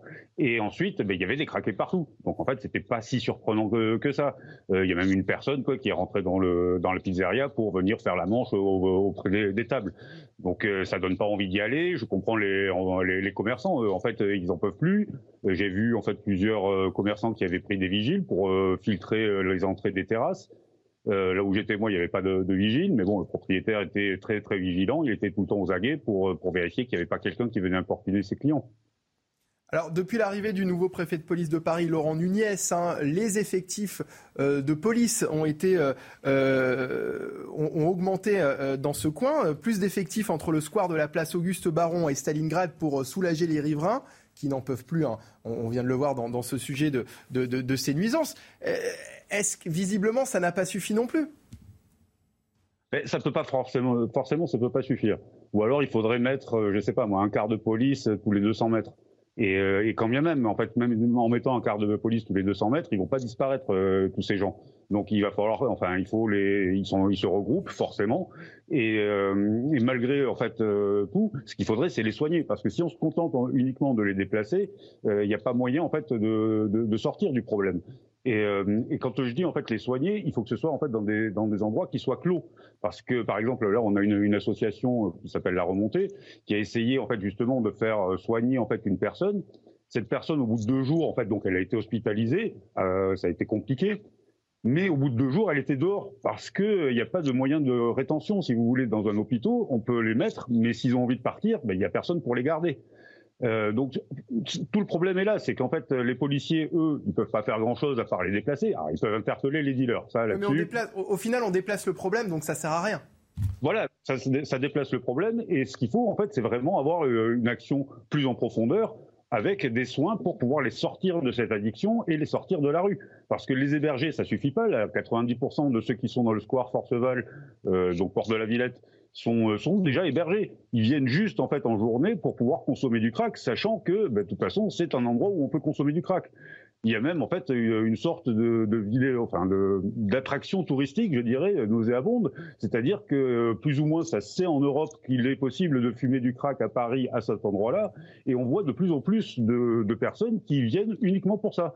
Donc c'est, ça devient une catastrophe puisque déjà en fait c'est pas géré au niveau euh, sanitaire, ça n'est pas géré au niveau euh, policier, ça n'est géré, euh, pas géré non plus au niveau judiciaire. Donc c'est très compliqué. En fait, ils essayent de faire par petites touches, mais il faut vraiment beaucoup plus accélérer s'ils veulent que dans un an il y ait plus de toxicomanes au crack dans Paris. Alors, à, vous entendre, hein, pour endiguer le problème, il faudrait donc soigner ces individus. Et, pourquoi est-ce qu'on n'arrive pas à les transférer justement dans des centres de soins? Alors on nous explique que surtout c'est le problème c'est que c'est une volonté politique que la mairie de Paris entre autres n'a pas et le gouvernement non plus. Ce qu'ils veulent c'est euh, nous inciter à accepter des salles de consommation où ils vont pouvoir consommer afin que la scène de crack ne soit plus en fait visible, elle soit plus dans un lieu ouvert, elle soit dans des lieux fermés un petit peu partout dans Paris. Donc nous, en fait, on n'est pas du tout pour ça parce qu'en fait, ça ne soigne absolument pas les toxicomanes. Nous, ce qu'on voudrait, c'est qu'ils soient pris en charge vraiment. Donc, d'abord, une, une, dans un premier temps, effectivement, peut-être pour être approchés dans une salle de soins, addiction, comme ils appellent ça. Mais au bout de deux, trois semaines, il faut leur proposer très clairement un sevrage en, en hôpital, quoi. Ça dure à peu près 21 jours. Et après ce sevrage, il faut les mettre dans des communautés thérapeutiques un petit peu à l'image de ce qui existe pour les alcooliques anonymes, c'est-à-dire qu'en fait ce sont des personnes qui ont réussi à sortir du crack, parce qu'on peut sortir du crack, c'est sûr, et qui expliquent en fait aux autres comment en sortir. Ils sont accompagnés par euh, des addictologues, par des psychiatres, par euh, tout un tas de personnes qui vont en fait les occuper à faire autre chose et à se reconcentrer sur euh, sur ce qu'ils pourraient faire autrement sans fumer de crack. Et donc voilà, ça existe déjà. C'est des structures du type, il y en existe une dans le Val d'Oise, c'est l'espoir du Val d'Oise, et euh, cette structure, par exemple, euh, pour un cinquième du budget d'une salle de consommation, de celle de la Rivoisière en particulier, pour un cinquième de, de, leur budget, ils arrivent à soigner, à prendre en charge une quarantaine de personnes et à en soigner 80%. Et pour quelle raison la mairie de Paris préfère privilégier euh, les salles de consommation aux salles de soins. Ça enfin, quand vous nous le dites comme ça, ça paraît aberrant parce qu'on se dit que ces gens ont besoin d'être d'être sevrés, d'être désintoxiqués et finalement on ouvre des salles pour les intoxiquer, euh, intoxiquer encore plus. Je dois vous avouer qu'on est vraiment, en fait, on est sceptique, on ne sait pas. C'est, euh, ça fait plusieurs mois, plusieurs années même, en fait, qu'on se bat et qu'on essaye de leur expliquer que ça serait quand même beaucoup plus efficace d'essayer de les sortir de la rue plutôt que de continuer à essayer de les intoxiquer mais on n'est pas entendu. Et c'est pour ça qu'on réclame également, en fait, hein, puisqu'ils vont faire sortir un nouveau plan crack, euh, tous les riverains, les collectifs, les associations, enfin surtout les associations, veulent être invités, veulent pouvoir participer à ce plan crack pour pouvoir se faire entendre une bonne fois et réellement. Parce que juste jusque là, en fait, quand on nous parlait plan crack, c'était la mairie de Paris qui prenait les choses en main et qui avait d'abord décidé de mettre des salles de consommation un petit peu partout. Donc de transformer les carues en salles de consommation, de transformer un petit peu tout en salles de consommation. Non, et puis personne n'a envie d'avoir une salle de, de, consommation en, bas de chez lui. Vous aimeriez avoir une salle de consommation en bas de chez vous, euh, Christian Proto? Ah, Pas du tout. Je ah, mais c'est une situation aberrante. Moi, moi le, raisonnement de ce monsieur me, euh, me stupéfie. Il a euh, raison. C'est incroyable que des gens pleins de bon sens comme ça ne soient pas écoutés. C'est une aberration. Et qu'on vienne vous expliquer que c'est simplement pour les protéger d'eux-mêmes tout en leur permettant de continuer à, à, à fumer ou à s'injecter n'importe quoi, simplement parce qu'il faut le faire proprement, et pour pas qu'on les voit, mais c'est du, euh, c'est d'un cynisme absolu. Et je crois qu'effectivement, il y a un problème de santé. Ce monsieur le souligne parfaitement.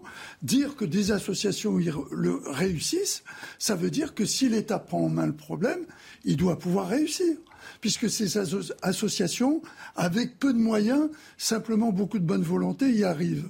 Donc j'espère que ces gens-là seront écoutés. Je demeure malgré tout dubitatif, parce que ça fait un moment que vous leur donnez l'opportunité de s'exprimer et qu'apparemment personne ne les écoute ils ne sont pas écoutés, ou les entend. Ça c'est évident. Patrice Sarditi. Je vais juste demander à monsieur euh, qui il a exactement comme interlocuteur? Euh, à la mairie de Paris. Parce que, parce que je veux dire, quelle, sorte de personne. Parce que si ce sont des, des huitièmes couteaux, effectivement, ça sert à rien. Ah non, euh, nous avons en fait eu des réunions avec euh, les mairies d'arrondissement, avec euh, la maire de Paris elle-même, hein, qui ou alors ses adjoints, Madame Souris, Madame Monsieur Grégoire, etc. Mais, qu'est-ce qu'on vous répond? Mais, mais qu'est-ce qu'on vous répond lorsque vous, arrivez avec votre bon sens et, et surtout responsable d'un collectif assez, assez, assez important? Et en fait, on nous répond que, euh, alors ils nous répondent réduction des risques, c'est-à-dire qu'ils répondent totalement à côté en fait du sujet, puisque la réduction des risques concerne particulièrement plutôt les consommateurs d'héroïne, pas ceux de crack. Donc ils nous parlent réduction des risques et ensuite ils nous expliquent qu'il n'y a pas de comment ils appellent ça de, de produits de substitution au crack et que donc comme il n'y a pas de produits de substitution, on ne peut pas les soigner. Alors que si, le seul produit de substitution qui existe, c'est tout simplement le sevrage. C'est euh, une fois qu'en fait euh, ils ont compris qu'en arrêtant, parce que plus ils continuent à consommer, et moins ils sont aptes à s'arrêter d'eux-mêmes. C'est, il faut vraiment qu'ils euh, soient pris en charge réellement de, de, façon hospitalière pendant 21 jours, afin de, que le produit leur sorte du cerveau réellement et qu'ils n'aient plus envie d'en prendre tant qu'il n'y a pas euh, cette, hospitalisation euh, plus ou moins de force, hein, mais voilà, avec le raccord forcément, mais il faudrait que ça soit plus ou moins de force. Euh, tant qu'il n'y a pas ce sevrage de 21 jours, le produit étant dans leur cerveau, s'ils ont l'occasion d'en consommer, ils vont en consommer. Au bout de ces 21 jours, ils n'auront plus forcément l'envie absolue d'en reprendre. Mais par contre, il faut qu'ils soient accompagnés justement pour faire autre chose. Parce que si on les lâche dans la rue et qu'on leur donne rien d'autre à faire que de se balader, le premier chose qu'ils vont aller faire, c'est aller consommer. Donc le premier, ce qu'il faut ensuite, c'est les accompagner. C'est pour ça qu'en fait les centres thérapeutiques euh, pour lesquels nous militons sont intéressants, c'est que justement ils sont accompagnés par des, personnes qui vont donc déjà continuer à leur faire faire leurs papiers, essayer de les réinsérer par tous les moyens possibles, selon en fait leurs envies aussi et selon leur bagage, parce que euh, la plupart en fait, ont déjà euh, eu des travaux. Alors, Patrick rapidement. Juste une dernière petite question là. Je me posais la question en vous écoutant, et effectivement vous êtes plein de bon sens. Comment vous faites pour gérer dans votre collectif les, les habitants qui doivent en avoir ras-le-bol, qui seraient peut-être un petit peu plus vindicatifs que vous, et, et qui voudraient peut-être en arriver à, à, à vouloir faire justice eux-mêmes?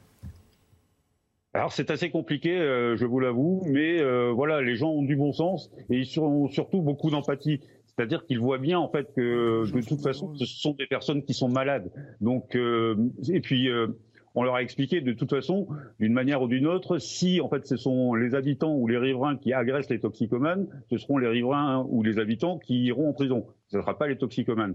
Donc on leur a dit ben, de, voilà d'être patient et voilà, de trouver, euh, d'essayer de d'accepter pour l'instant en fait cet état de fait, mais de se battre de toute façon pour trouver de vraies solutions, parce que euh, parce qu'en fait on ne peut pas rester comme ça. Ça, par contre, on est tous euh, clairs là-dessus. les moyens de police, c'est bien, mais c'est pas suffisant. voilà, c'est très compliqué effectivement de, de, leur demander de pas. Mais bon, enfin, les gens sont intelligents en fait, ils n'ont pas envie d'aller en prison. Alors pour en revenir à, la non-volonté, parce que c'est ça, hein, je suis désolé, euh, non-volonté de la mairie de Paris d'améliorer les choses, j'ai entendu William T euh, euh, nous dire que c'était un problème idéologique. Oui, moi je pense que c'est un problème idéologique parce qu'en fait, ce, qu'attend le gouvernement, c'est d'attendre que la mairie de Paris en fait ouvre des soins de des, centres de soins au sein de, au sein de l'arrondissement, enfin au, sein de certains arrondissements. le problème, c'est que la mairie de Paris ne veut pas ouvrir certains centres de soins parce que du coup, les personnes et les, les riverains n'en voudront pas. Et en fait, chacun se renvoie la balle. La mairie de mais Paris. Alors non, mais ils, parce qu'ils vont préférer avoir des salles de shoot? Non, mais je vais, je vais y arriver, je vais y arriver. Et donc du coup, ça c'est le premier point, c'est que personne n'en veut. Et deuxième point, c'est que en fait, c'est une question idéologique. Je pense que la coalition menée par Anne Hidalgo trouve que la consommation de crack, à la différence de certaines personnes, pense que ce n'est pas un problème d'ordre public. Et donc du coup, c'est pas forcément mauvais. Moi, je, ce qu'on disait tout à l'heure, c'est la question du trafic de drogue. Il y en a certains qui pensent que c'est une question civilisationnelle c'est-à-dire que la consommation de drogue est mauvaise pour la civilisation dans la mesure où ça va tirer notre jeunesse par le bas. Je pense que la coalition menée par Enel trouve qu'effectivement peut-être ça pose des petits problèmes de voisinage, mais c'est pas une si grande importance pour risquer en fait de mener une politique globale et de prendre un rapport de force avec certains pour imposer les centres de soins. Et je pense qu'après la question est idéologique aussi, c'est-à-dire qu'ils trouvent que le remède n'est pas de les soigner. Je pense que c'est de modérer la consommation. On va remercier euh, Frédéric euh, Francel d'avoir été avec nous, porte-parole du collectif 19. Euh, Merci d'avoir été avec nous cet après-midi. Merci à vous de m'avoir invité. Et on va changer de, sujet. C'est un morceau de tweet qui a disparu rapidement du fil Twitter d'Emeric Caron, un retweet pour être précis, avec en commentaire BFM TV, chaîne française de propagande israélienne du milliardaire israélien Drahi qui fait passer Julien Baloul pour un simple habitant de Tel Aviv, alors que c'est un soldat israélien ayant bossé pour I24, chaîne qui appartient aussi à Drahi. Alors je précise qu'on a contacté Émeric Caron. Euh, qui n'a pas voulu réagir hein, sur notre antenne. Je précise aussi qu'il n'est pas l'auteur de ce tweet, mais qu'il l'a partagé et donc d'une certaine manière euh, cautionné un tweet qui s'attaque directement à une chaîne d'information, nos confrères de BFM TV, mettant euh, en cause leur impartialité dans le traitement du, conflit entre Israël et Gaza. Alors avec nous pour en parler, on devrait avoir Jonathan Arfi, qui est président du CRIF, le Conseil représentatif des institutions juives de France. Est-ce que Jonathan Arfi est avec nous? Pas encore Pas encore. On va l'avoir dans un instant. Je voulais avoir vos réactions d'abord sur euh, euh, ce, tweet euh, qui a été partagé par, par Caron. Il a ensuite supprimé. Patrice Arditi. Moi, je suis un petit peu embêté. Je suis un petit peu embêté parce que j'ai connu Émeric Caron il y a quelques années. C'était un jeune journaliste brillant qui, était comme nous tous d'ailleurs relativement modéré, et puis il a eu la, carrière que, que nous connaissons tous, et puis il a été exposé au projecteur. Et depuis depuis un certain temps, on a l'impression, on a l'impression que ce sont les projecteurs qui semblent le plus important dans, sa vie.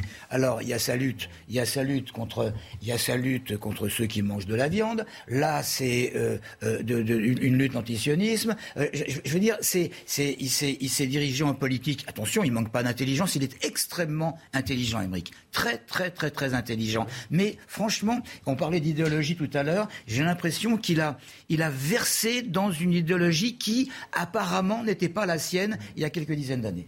William T. Normalement, ce tweet, euh, il devrait être condamnable. C'est antisémite, ce tweet. Sous couvert d'antisionisme, c'est un tweet antisémite. Et ça nous rappelle le, moment des années 30 où on faisait des caricatures avec des juifs milliardaires, avec des chapeaux, avec des longs nez, etc. Ça rappelle les pires ombres de l'histoire de France, au jour même où Éric Dupont-Moretti commémore un, un, attentat contre, contre les, la communauté juive. Alors on peut imaginer, on peut imaginer qu'il s'est rendu compte de son erreur puisqu'il a ensuite supprimé, mais déjà la volonté de le partager. Ah, ça, ça démontre quelque chose. Et puis surtout, ça intervient après une tribune contre Israël, sur, sur le fait qu'Israël mènerait une politique apartheid, et sur les différents propos de Jean-Luc Mélenchon et d'une partie de la France insoumise. C'est vrai, mais, j'ai l'impression que c'est plus une conversion idéologique. Je, ne pense pas qu'ils sont antisémites, c'est ça, c'est ça le problème. Je veux dire, bon, il a, il a, suivi, il a suivi euh, un cheval, si je puis dire, parce qu'il y a quelqu'un qui a probablement écrit le, le, communiqué en question, le, tweet en question. Mais, Vous ne pensez pas qu'Émeric Caron est antisémite?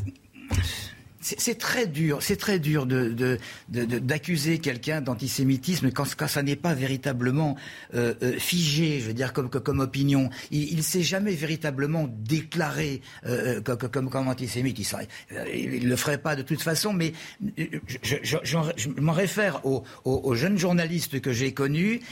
il, il n'avait pas les bases mmh. pour être antisémite. Alors je, ne vois pas dans sa vie, dans la suite. Alors attendez, avant, avant de poursuivre, de donner notamment la parole aussi à Christian Proto. On va euh, euh, écouter Gilles William Goldanel qui a réagi ce matin sur ce sujet. C'était dans, l'heure des pros sur CNews. On l'écoute.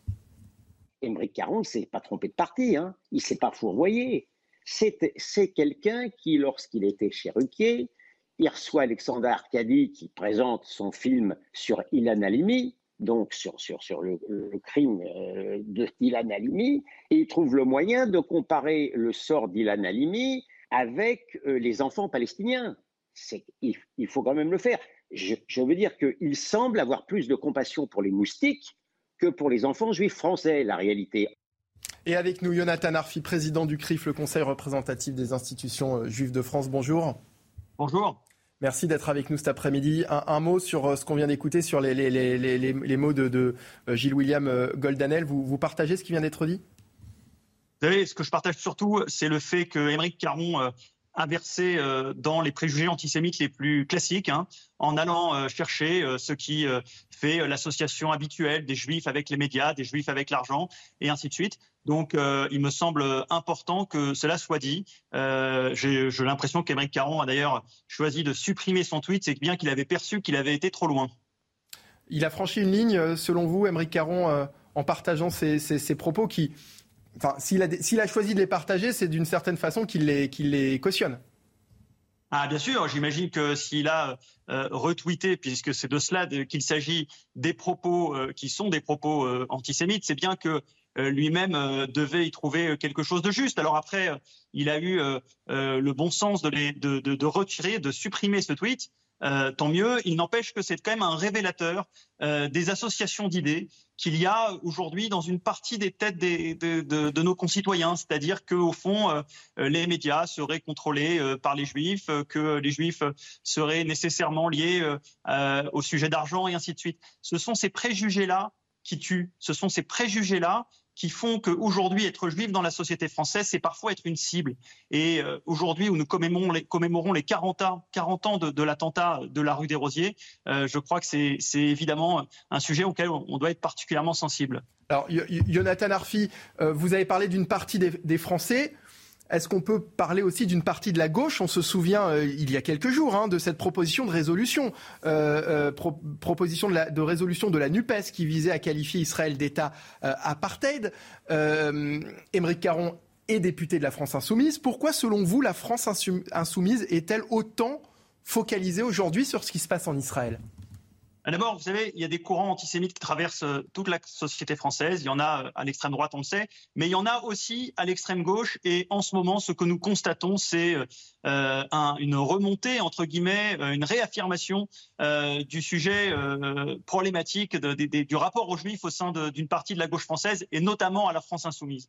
Et ce que je constate, c'est que ça se cristallise autour de la question d'Israël, parce que évidemment il y a un sujet euh, clientéliste hein, euh, vis-à-vis euh, de, de, Français que Émeric Caron et ses acolytes de la France insoumise imaginent être nécessairement penchés du côté des Palestiniens. Il y a donc un, un jeu d'identification sans doute qui se met en place, mais il y a surtout au fond une association avec le fait juif. Il y a une obsession euh, dans le conflit, euh, dans leur tête vis-à-vis du conflit israélo-palestinien qui est nécessairement lié au fait qu'Israël le seul État juif. On ne les entend pas sur les sujets des Ouïghours, on ne les entend pas euh, sur, les sujets de, le sujet de l'Ukraine, on ne les entend pas sur tout un tas d'endroits dans le monde où il y aurait beaucoup de choses à dire en termes de droits de l'homme. Alors pour revenir au, au tweet qui a été partagé donc par Émeric Caron, je rappelle qu'Émeric Caron a été contacté hein, par les équipes de CNews, qui n'a pas souhaité euh, réagir sur notre antenne, mais il a euh, réagi euh, à nouveau sur Twitter tout à l'heure. Il, a dit Je lis les attaques, mises au point, je condamne et combats absolument toutes les formes d'antisémitisme, ce poison. Je réclame un traitement politique et médiatique équilibré du conflit israélo-palestinien et le respect du droit international. Ce n'est pas incompatible.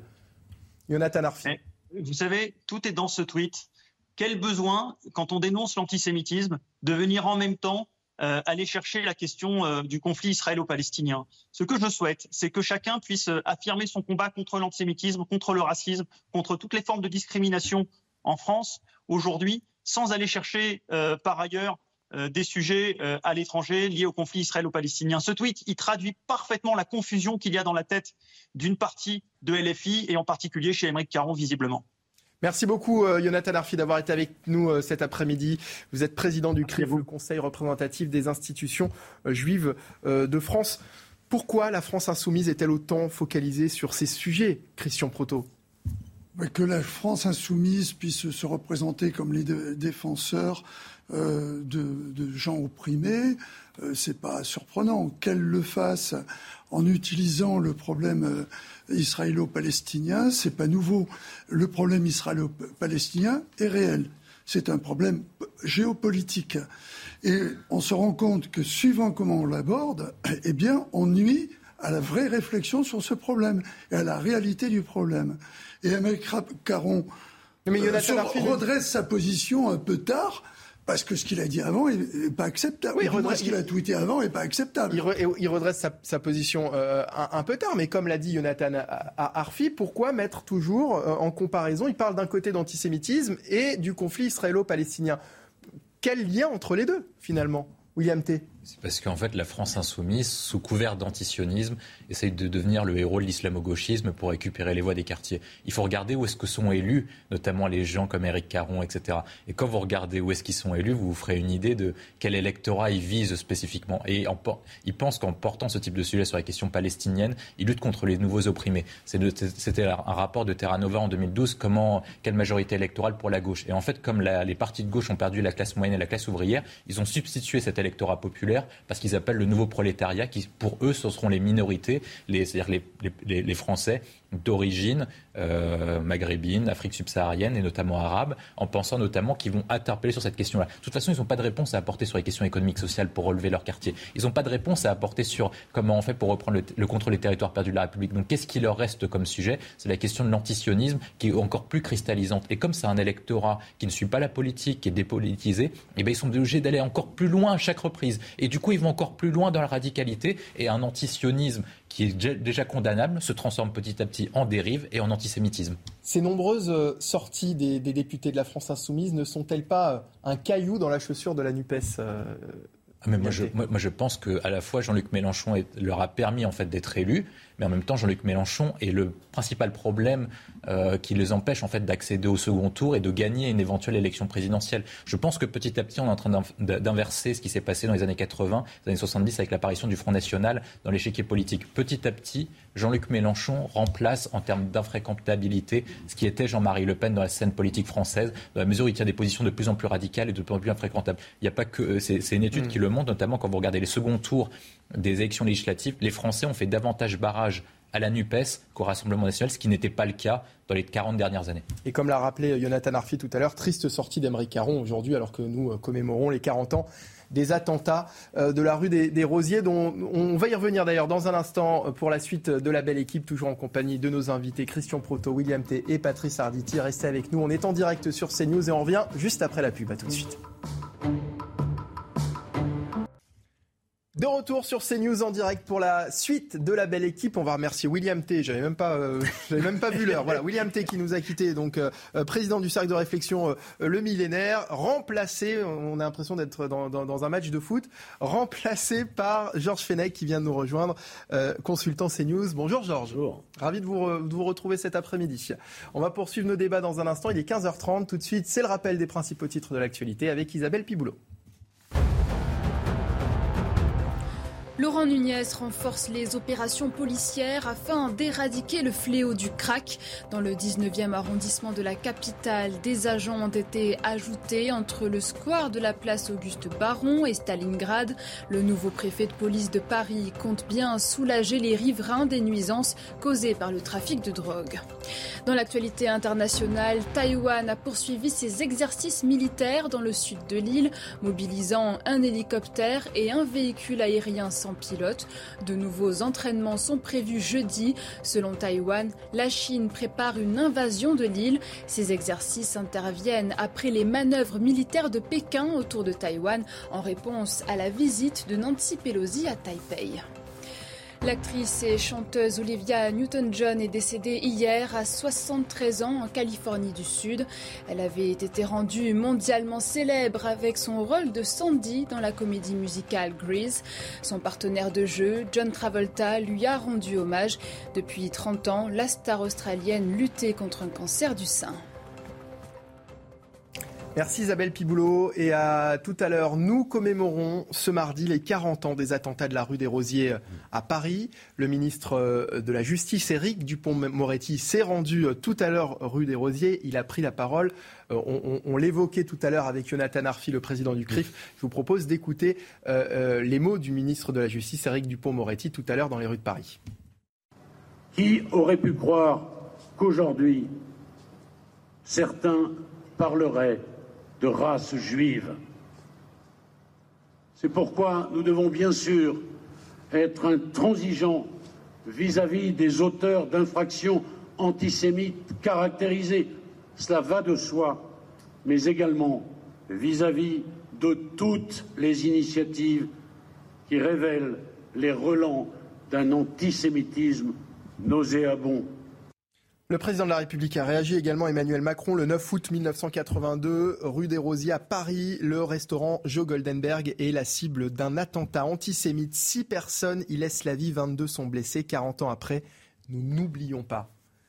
Votre réaction, Georges Fenech, après ces mots du ministre de la Justice, Éric Dupont-Moretti, et puis bien sûr le tweet euh, du président de la République? Effectivement, personne ne peut oublier, pour ceux qui ont connu cette époque, ce terrible attentat au restaurant de Joe Goldenberg, qui était une figure hein, de Paris.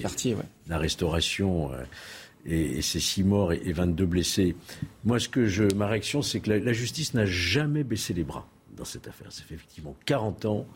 Euh, on pourrait dire, tiens, il n'y a pas de prescription. Non, il n'y a pas de prescription parce que les juges ont régulièrement euh, délivré des actes interruptifs de prescription et rechercher les auteurs de, ces attentats. Oui, mais dans cette affaire, les, victimes attendent toujours un procès, ce qui est quand même assez inédit 40 ans après. Oui, il faut savoir qu'il y a quand même un responsable présumé qui est mis en examen, qui est écroué, hein, euh, qui appartenait à, la mouvance euh, du groupe Fatah, qui était euh, lié à l'OLP à l'époque. De Yasser Arafat Yasser Arafat, on s'en souvient. Euh, Nidal, hein Oui, c'était le groupe d'Abou Nidal, tout à fait, tout à fait. Un certain Zayed qui est incarcéré. Et il y a trois autres individus qui font l'objet de mandats d'arrêt qui ont été délivrés, notamment en Jordanie, puisqu'il semblerait qu'ils soient installés en Jordanie. Malheureusement, ce pays refuse l'extradition de ces trois ressortissants. Donc euh, il appartient maintenant à la diplomatie euh, française d'obtenir effectivement l'extradition de ces trois euh, suspects, plus que suspects, puisqu'un mandat d'arrêt, ça vaut mise en examen, comme on le sait. Hein.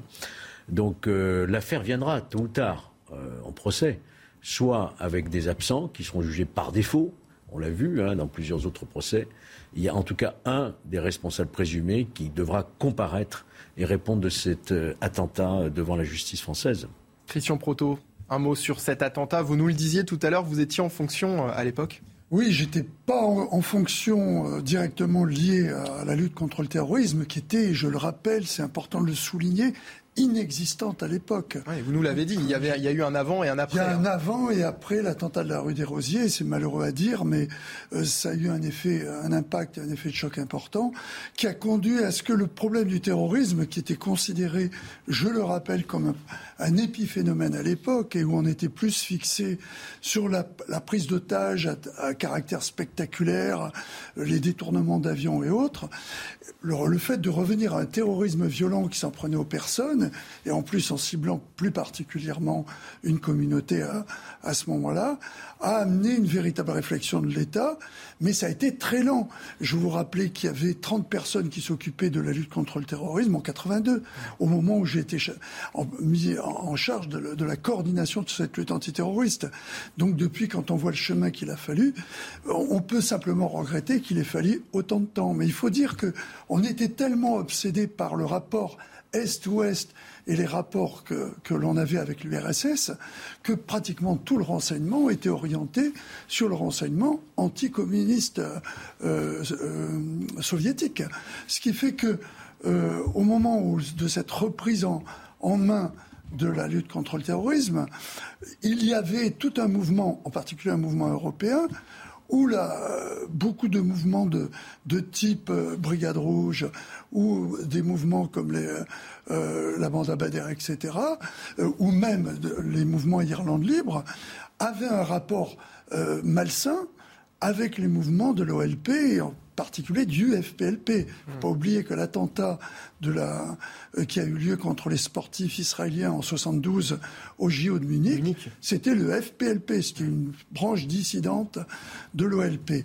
Et donc ces rapports conduisaient à ce que les enquêtes sur le terrorisme n'étaient pas menées de la même manière. Euh, on n'avait pas cette acuité. Et il faut rendre euh, hommage au juge Trévidic, qui, à travers des informations qu'il a eues dans le cadre d'autres dossiers, a tout d'un coup pu effectivement donner un nom derrière ce commando.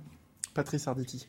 Non, je voulais juste dire que Georges a raison euh, d'affirmer euh, et de confirmer que la justice n'a jamais baissé les bras, parce que certaines personnes le pensaient, et c'est vrai, n'a jamais baissé les bras.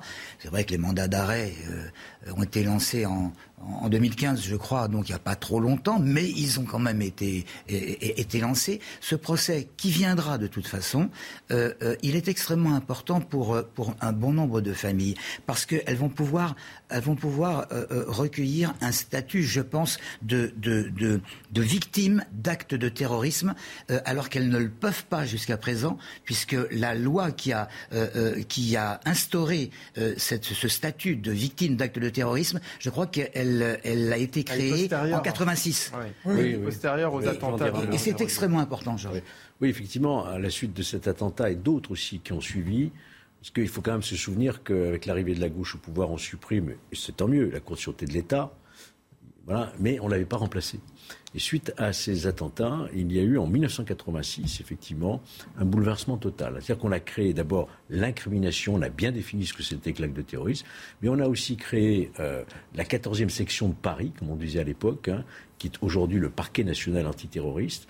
On a créé le pôle antiterroriste aussi des juges d'instruction et on a créé la cour d'assises spéciale composée uniquement de magistrats. C'est en 1986 que tout cela se met en place. On, va, on va changer de sujet euh, maintenant. juste, Alors, Christian Proto, on, on termine Une seconde. Je voudrais rebondir sur ce que dit euh, Patrice parce que ça me paraît important. Cette reconnaissance des victimes du terrorisme dans une opération qui a été douloureuse pour moi, où j'ai libéré 32 enfants euh, français pris en otage en Somalie, donne le, même échec, c'est-à-dire qu'ils ne sont pas reconnus comme étant victimes du terrorisme. Et c'est parce que c'était en 76. Donc il y a ce problème de rétroactivité des lois, en particulier sur ce texte, de, sur cette loi de 86.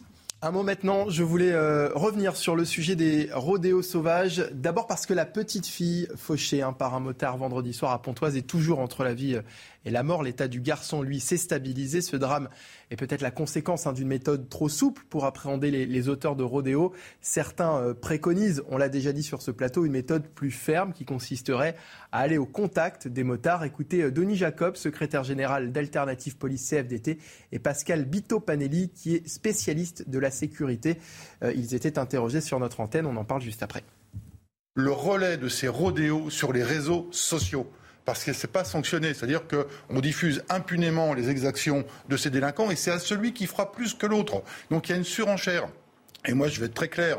Euh, aujourd'hui, euh, si on ne donne pas la possibilité aux policiers de faire leur travail, ça continuera. Pourquoi? Parce que d'un côté, on prend une loi en 2018 on a des instructions du ministre de l'Intérieur en 2021 par une note qui est très claire, qui dit qu'il faut mettre un terme au rodéo sauvage. Et parallèlement à cela, vous avez une note de la Direction centrale de la sécurité publique, c'est la note 89, qui a été publiée en août 2020 et qui interdit et qui interdit de procéder aux poursuites euh, de, personnes qui font des, rodéos ou des personnes qui commettent un refus de d'obtempérer. On appelle ça le contact tactique et c'est effectivement une configuration opérationnelle qui a été choisie par les Anglais parce qu'il y a une très grosse montée de la violence, notamment des vols à l'arraché par des, binômes sur des motos. Efficace euh, puisque 30% de baisse, euh, au niveau opérationnel, je pense que c'est bien. Le seul souci que nous aurons, c'est que d'une part, il faudra former les pilotes, mmh. policiers et gendarmes, mais c'est que par ailleurs, euh, euh, les forces de police en ont sans doute envie, mais vont vouloir pour cela être protégées. En une précision quand même, hein, il suffit. Si on veut vraiment. Il, semblerait qu'en Angleterre, le choc tactique dont on parle, hein, utilisé par les Anglais, a été mis en place en 2018 pour lutter contre le vol à l'arraché hein, commis par les deux roues et pas pour les euh, les, rodéos euh, euh, sauvages.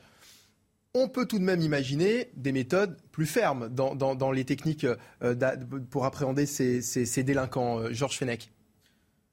Oui, actuellement, donc ça a été rappelé, il est interdit, d'une certaine manière, d'engager des courses-poursuites. D'engager des courses-poursuites compte tenu du danger, évidemment, que ça, que ça représente. Oui, mais... le danger que ça représente pour l'auteur, donc euh, euh, des rodéos. Et quand on met, c'est vrai qu'on en parle depuis quelques jours, quand on met sur la balance le danger que ça représente pour les auteurs et le danger que ça représente pour les riverains, quand on voit ce qui se passe pour cette, pour cette petite fille, là, on, peut se poser la question. C'est pour cela qu'on pourrait peut-être réfléchir à une directive, une réglementation qui laisse euh, aux, forces de l'ordre, aux fonctionnaires de police, une marge d'appréciation sur la manière d'intervenir. Est-ce que la situation le leur permet ou pas? on a pris une, interdiction euh, euh, globale et définitive alors qu'il faut faire confiance tout de même aux forces de l'ordre qui sont sur le terrain et en capacité, parce qu'ils sont formés pour cela, ce ne sont pas des cow-boys, hein, ils sont formés pour cela, de façon à interpeller. Je pense qu'il y a matière effectivement à réflexion quand on voit que euh, des, victimes innocentes sont victimes précisément parce que quelque part, nos forces de police sont un peu désarmées par rapport à, ce, type de rodéo. Est-ce que le problème n'est pas aussi, et on, le sait, que si une course-poursuite est engagée, qu'il y a derrière euh, un accident, on, sait que le policier qui serait responsable de l'accident n'aurait pas le soutien de sa hiérarchie dans, dans, ce cas-là et que ça risque après d'engendrer euh, peut-être des, peut-être des, heurts dans les quartiers. Euh, oui, mais enfin, il faut que force euh, reste à la loi. Et la loi prévoit que euh, la force publique peut disposer euh, de l'usage de la force strictement nécessaire. Les interpellations, c'est la même chose. Quels sont les moyens adaptés à tel type de situation Il faut, encore une fois, je le dis, laisser aux fonctionnaires de police sur place, sur le terrain, la, capacité de jugement, d'appréciation de la manière dont ils doivent procéder. Si c'est trop dangereux, évidemment, il faut attendre et identifier et l'interpeller plus tard. Mais si cette action présente un danger, notamment pour euh, la population, eh bien, il faut laisser aux fonctionnaires de police la possibilité d'intervenir de manière plus ferme. Patrice Arditi. Ce sont des vœux pieux. Euh, Georges, euh, on a beaucoup disserté sur les refus d'obtempérer. Et, les conséquences d'un certain nombre de, cas qui se sont produits récemment. je veux dire, laisser la possibilité aux, policiers de juger, bien entendu, de l'opportunité d'une action, c'est bon, c'est vrai, ce serait humain. Mais, malheureusement, les conséquences du jugement en question vont, produire des, des tonnes de paperasse derrière et, et, petit à petit, on va se rendre compte, comme on vient de le signaler, on va se rendre compte que la hiérarchie ne va pas suivre, qu'il va y avoir une foule d'enquêtes euh, euh, euh, pour, pour, savoir, pour savoir si le, le, policier était vraiment apte à juger de l'opportunité de, de, de, son action. Et quand on a une personnalité politique que je nommerai pas, mais tout le monde la connaît, et qui dit ou qui a dit que, les, que les flics tuaient, je vois pas très très bien comment on peut essayer, essayer de, de, régler la, la, question de cette façon. Soit on fait comme en Angleterre. On fait comme en Angleterre. Les policiers ont le droit de stopper d'une manière ou d'une autre quelqu'un qui peut devenir. Mais pas dans le cadre rodéo. Pas dans le cadre des rodéos. Mais je sais, bah quelqu'un qui peut devenir un assassin. Hein, bien, entendu, hein, mais c'est pas valable uniquement pour les motards. Hein, ça peut être pour quelqu'un qui serait euh, sous l'emprise d'une alcoolémie ou d'un stupéfiant en voiture et qui, et. Soit, soit on ne peut rien faire. Mais, le bon sens consisterait quand vous avez une ville, une petite ville avec euh, euh, des gens qui se plaignent parce que les rodéos se font toujours sur les trois mêmes routes. Mais on mettrait, on mettrait des, comment ça s'appelle, des gendarmes couchés, des des dodanes, des, dodanes sur toutes les routes euh, euh, euh, autour, bon, bah, ça freinerait un petit peu les, les voitures qui, qui, mettraient plus de temps à, atteindre leur, destination, mais au moins il n'y aurait plus de rodéo à ces endroits-là. Christian Proto. Alors, je pense que le problème de la riposte instantanée, c'est-à-dire au moment où se, fait, se commet le délit, elle n'est valable que si les policiers sont là. Et si les policiers sont là, peut-être peut se poser la question que dans le cadre de l'interpellation, ils seront amenés à avoir ce contact que vous évoquez. Mais il ne faut pas oublier qu'on est sur la voie publique, qu'il y a beaucoup de personnes qui sont là, et c'est le cas malheureusement de ce qui s'est passé sur cette esplanade, euh, qui peuvent pâtir de l'interpellation parce que un véhicule qui en touche un autre peut amener à avoir des, dégâts, entre guillemets, collatéraux qui sont à mesurer. Moi, je suis plus pour des moyens qui ont été refusés pour le moment pour la police, avec des drones qui peuvent surveiller dès qu'on apprend qu'il y a un rodéo, on peut filmer et l'utilisation, je l'ai déjà dit sur ce plateau, des MC catchers qui sont trop contrôlés actuellement, euh, qui permettent de repérer tous les téléphones portables qui sont sur place. Le problème, c'est d'ouvrir ensuite des enquêtes pour dire que les gens qui sont là étaient bien là. Et pourquoi est-ce que ça a été refusé? Euh, Ces méthodes ont été refusées pour quelle raison? euh, Atteinte aux libertés individuelles. Georges, Georges va répondre tout de suite. Atteinte aux libertés individuelles dans un cas comme ça, c'est vrai. L'usage de drones, oui, ça, ne, passe pas encore euh, l'obstacle de la CNIL. C'est infernal, mais c'est comme ça. Et, on n'hésiterait pas à se poser la question de savoir s'il faut les percuter ou pas. Ou le remède sera pire pour l'agent qui aurait essayé de faire son boulot. Parce que derrière, la procédure, en dehors même du fait que c'est pas facile de heurter quelqu'un et ensuite de sentir qu'on a la responsabilité, on le sait par rapport à tous les fonctionnaires qui ont dû intervenir avec leur arme euh, en, mission, il y a un impact psychologique qui est important, et ça tout le monde s'en fiche. Euh, mais il est important. Et en même temps, le, tout le parcours juridique qu'il y a derrière, qui est l'enfer, c'est des hmm. carrières brisées. Il hein. ne faut pas croire. Hein. Allez, on va parler du pouvoir d'achat dans un instant. Le pouvoir d'achat qui reste dans la tête des Français, même en cette période de vacances, en cette période estivale. On va évoquer ce sujet euh, dans un instant pour la suite de la belle équipe, toujours en direct sur CNews. Et ce sera juste après la pub. Restez avec nous. À tout de suite. Merci. Il est euh, quasiment 16h, bienvenue sur CNews. Merci de nous avoir rejoints cet après-midi pour la belle équipe en direct en compagnie de Georges Fenech, Christian Proutot et Patrice Arditi. On va poursuivre nos débats en plateau dans un instant. Mais d'abord, quasiment 16h, c'est l'heure de retrouver Isabelle Piboulot pour les principaux titres de l'actualité. Le rappel des titres, c'est maintenant, on y va. C'est à vous Isabelle. C'est une première. 40 ans après les faits, un hommage de la nation a été rendu aux victimes de l'attentat de la rue des Rosiers à Paris, avec sur place le garde des Sceaux, Éric Dupont-Moretti. Le 9 août 1982, un commando attaque le restaurant Joe Goldenberg en plein quartier juif. Bilan, 6 morts et 22 blessés. À ce jour, seul un individu a été incarcéré. Les victimes appellent le gouvernement à agir contre les autres suspects. En Floride, la résidence de Donald Trump perquisitionnée par le FBI hier, l'ancien président américain s'est dit victime d'une persécution politique. Il est lié à plusieurs dossiers judiciaires et selon des médias locaux, cette intervention relève d'une enquête sur la mauvaise gestion de documents classifiés qui avaient été envoyés à Mar-a-Lago, à Palm Beach, où se trouve sa résidence. Le mois de juillet de cette année est l'un des plus chauds jamais enregistrés dans le monde. C'est ce qu'affirme l'Organisation météorologique mondiale, une agence spécialisée de l'ONU basée à Genève. Le mois dernier, elle avait appelé à une prise de conscience des dirigeants européens face aux vagues de chaleur. Celles-ci sont amenées à devenir plus fréquentes en raison du réchauffement climatique. Et enfin, le monde de la mode est en deuil. Le créateur japonais Issey Miyake est décédé à 84 ans dans la soirée du 5 août. Réputé pour ses vêtements graphiques et structurés, sa carrière s'est étendue sur plus de 50 ans. Issey Miyake mêlé avec brio les arts plastiques et la mode. Il était connu pour avoir confectionné des habits sans aucune couture et pour sa technique habile du plissé.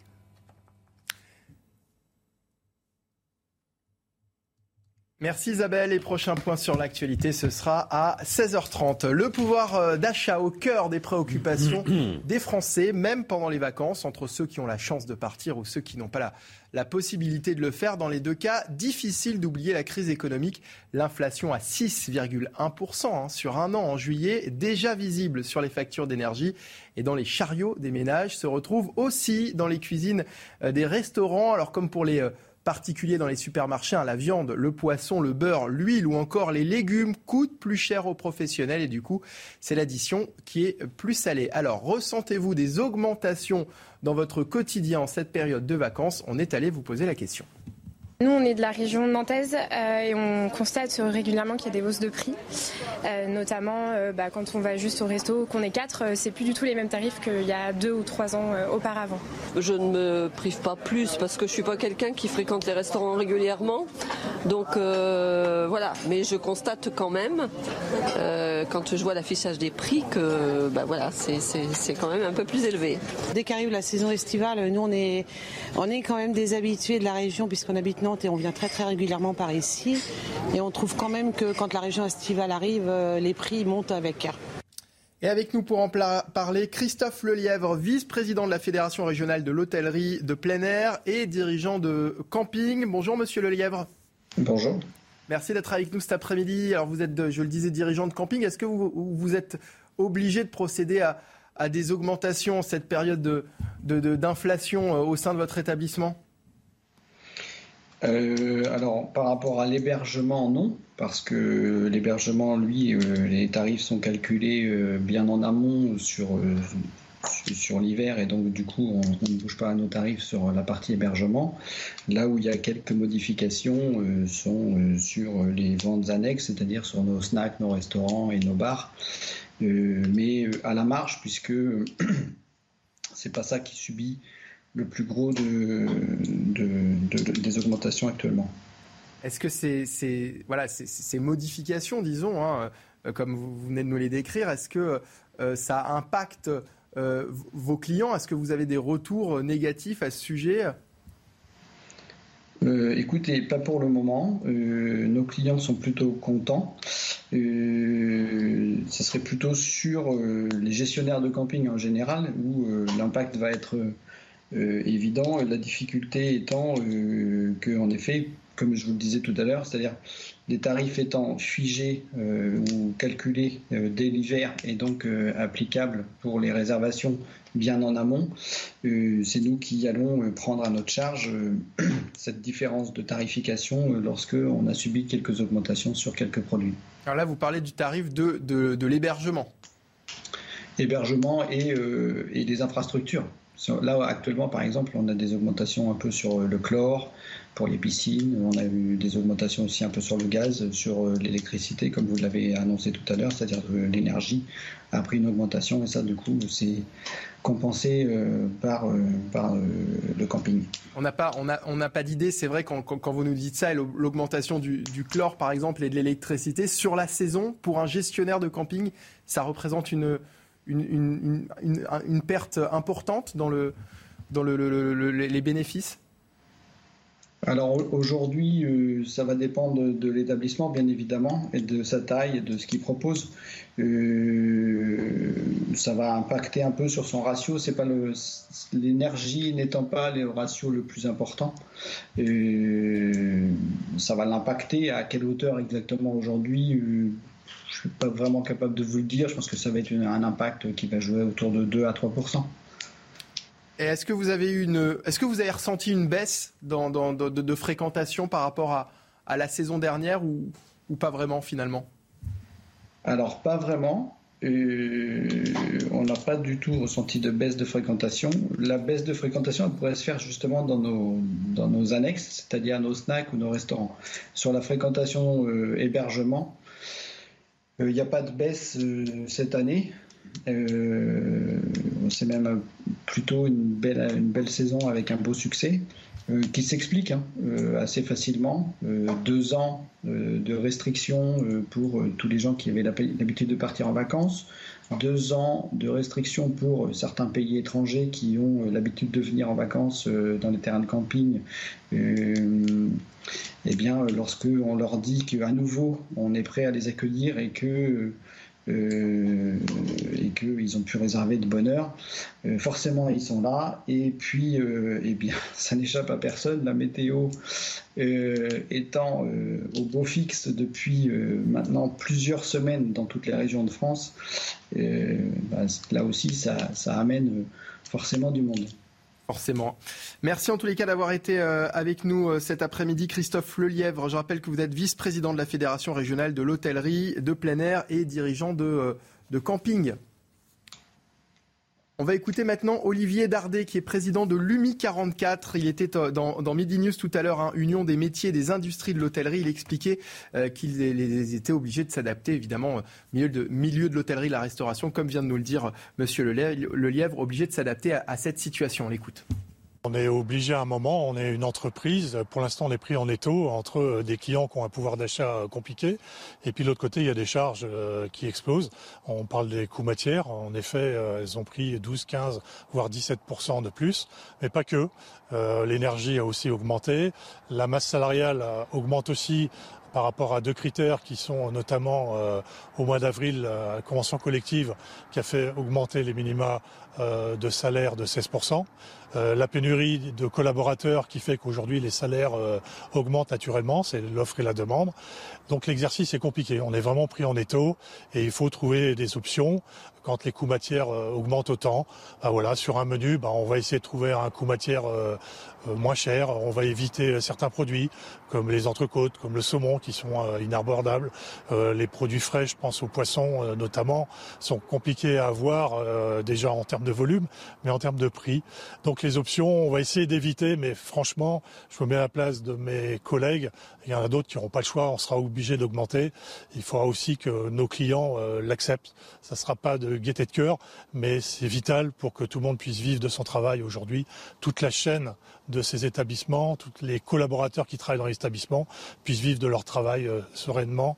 Et il va falloir qu'on se donne euh, et que la solidarité soit là entre les clients et nos amis hôteliers, restaurateurs, bars qui sont notamment en saison.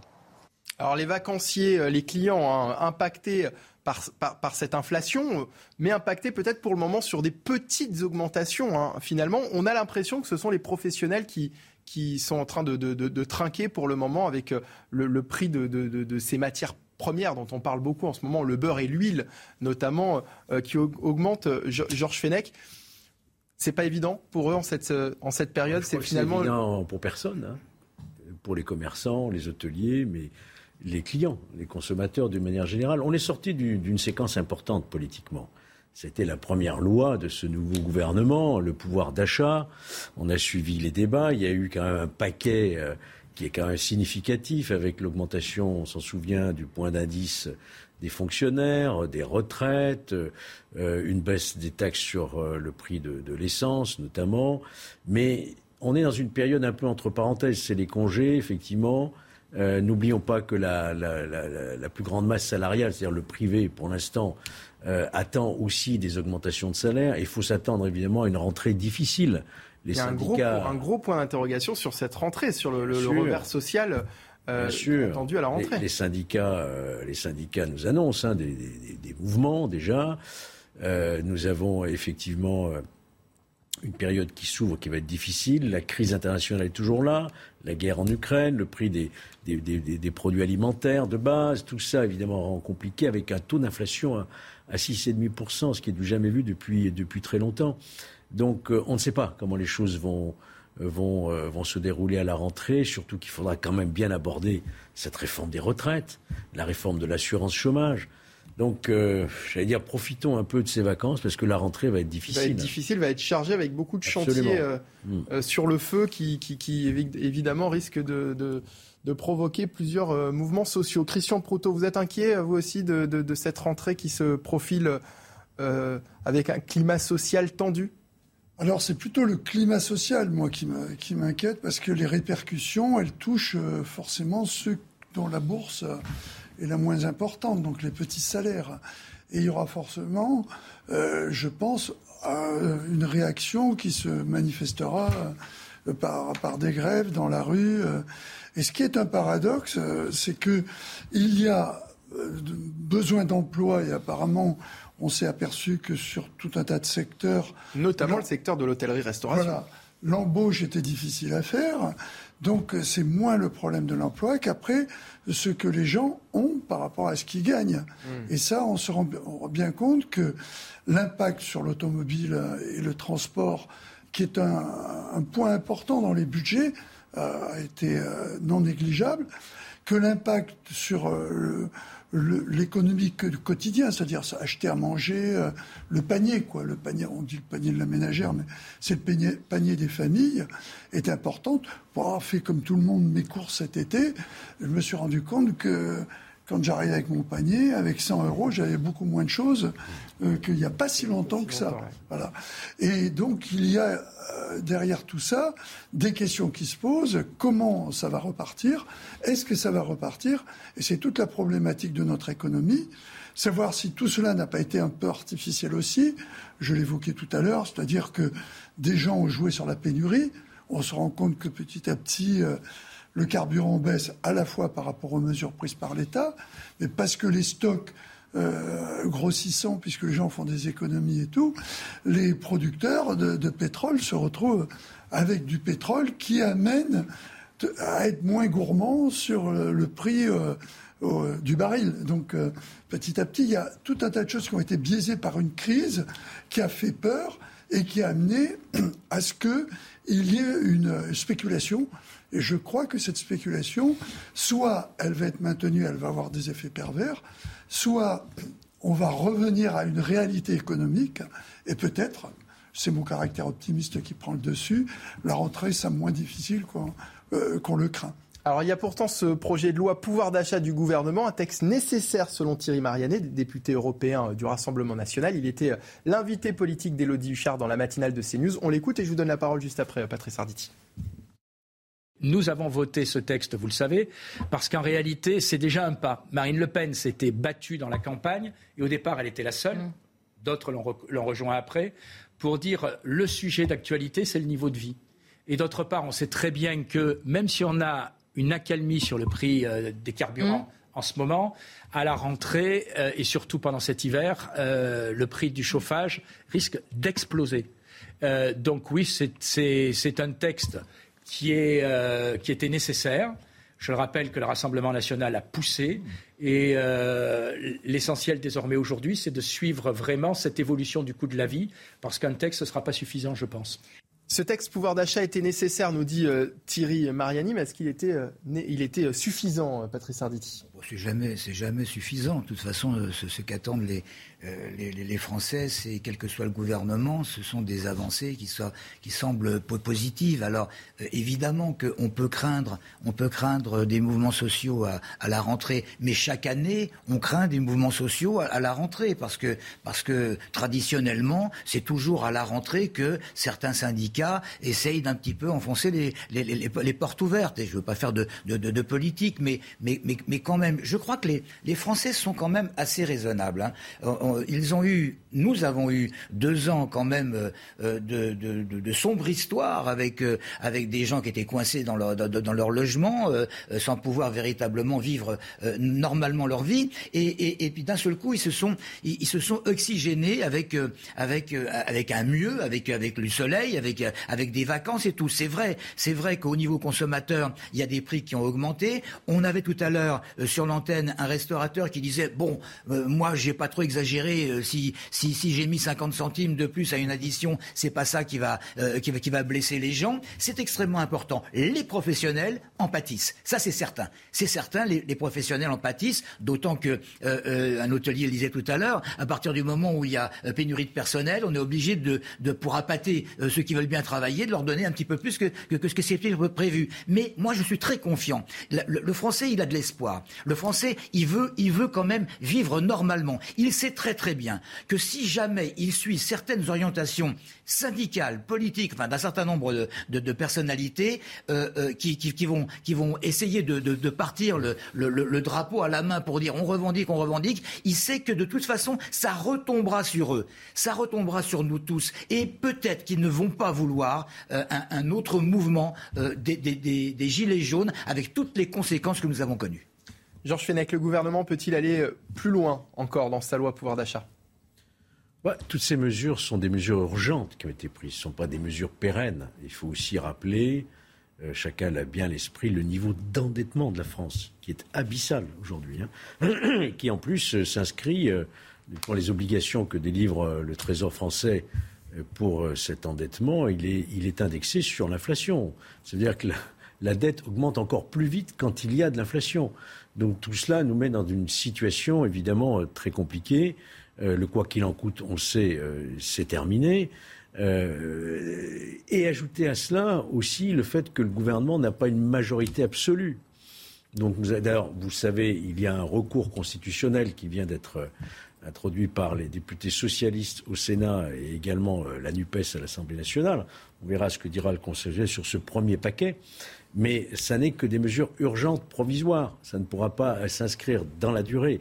Dans la durée, ce qu'on peut espérer, c'est qu'effectivement la situation internationale se calme, que le prix du, baril revienne, à un prix euh, acceptable et que la croissance soit euh, pérenne. C'est cela qui réglera euh, la situation économique de notre pays, l'emploi, la croissance. Et je rejoins ce que disait Patrice. Moi, je crois quand même en la volonté des Français de s'en sortir. Euh, mais ça ne sera pas facile, c'est certain. Un dernier mot, euh, Christian, sur ce sujet et moi, euh, je vois quelque chose d'optimiste. On nous avait prédit une septième vague dont on n'entend plus trop parler. Donc, soit elle était obligée parce qu'il fait beau, parce qu'il y a le soleil, soit parce que la réalité médicale fait que la Covid nous a oubliés pour quelque temps. Bon, je reste plutôt optimiste de ce côté-là et c'est plutôt ça qui me, me fait espérer qu'on aura peut-être une rentrée moins difficile que le pense. Et c'est ce, que nous disait le restaurateur tout à l'heure. Ils gardent le sourire parce que justement, euh, ils ont toujours le souvenir du, Covid euh, qui les a mis euh, particulièrement dans, l'embarras.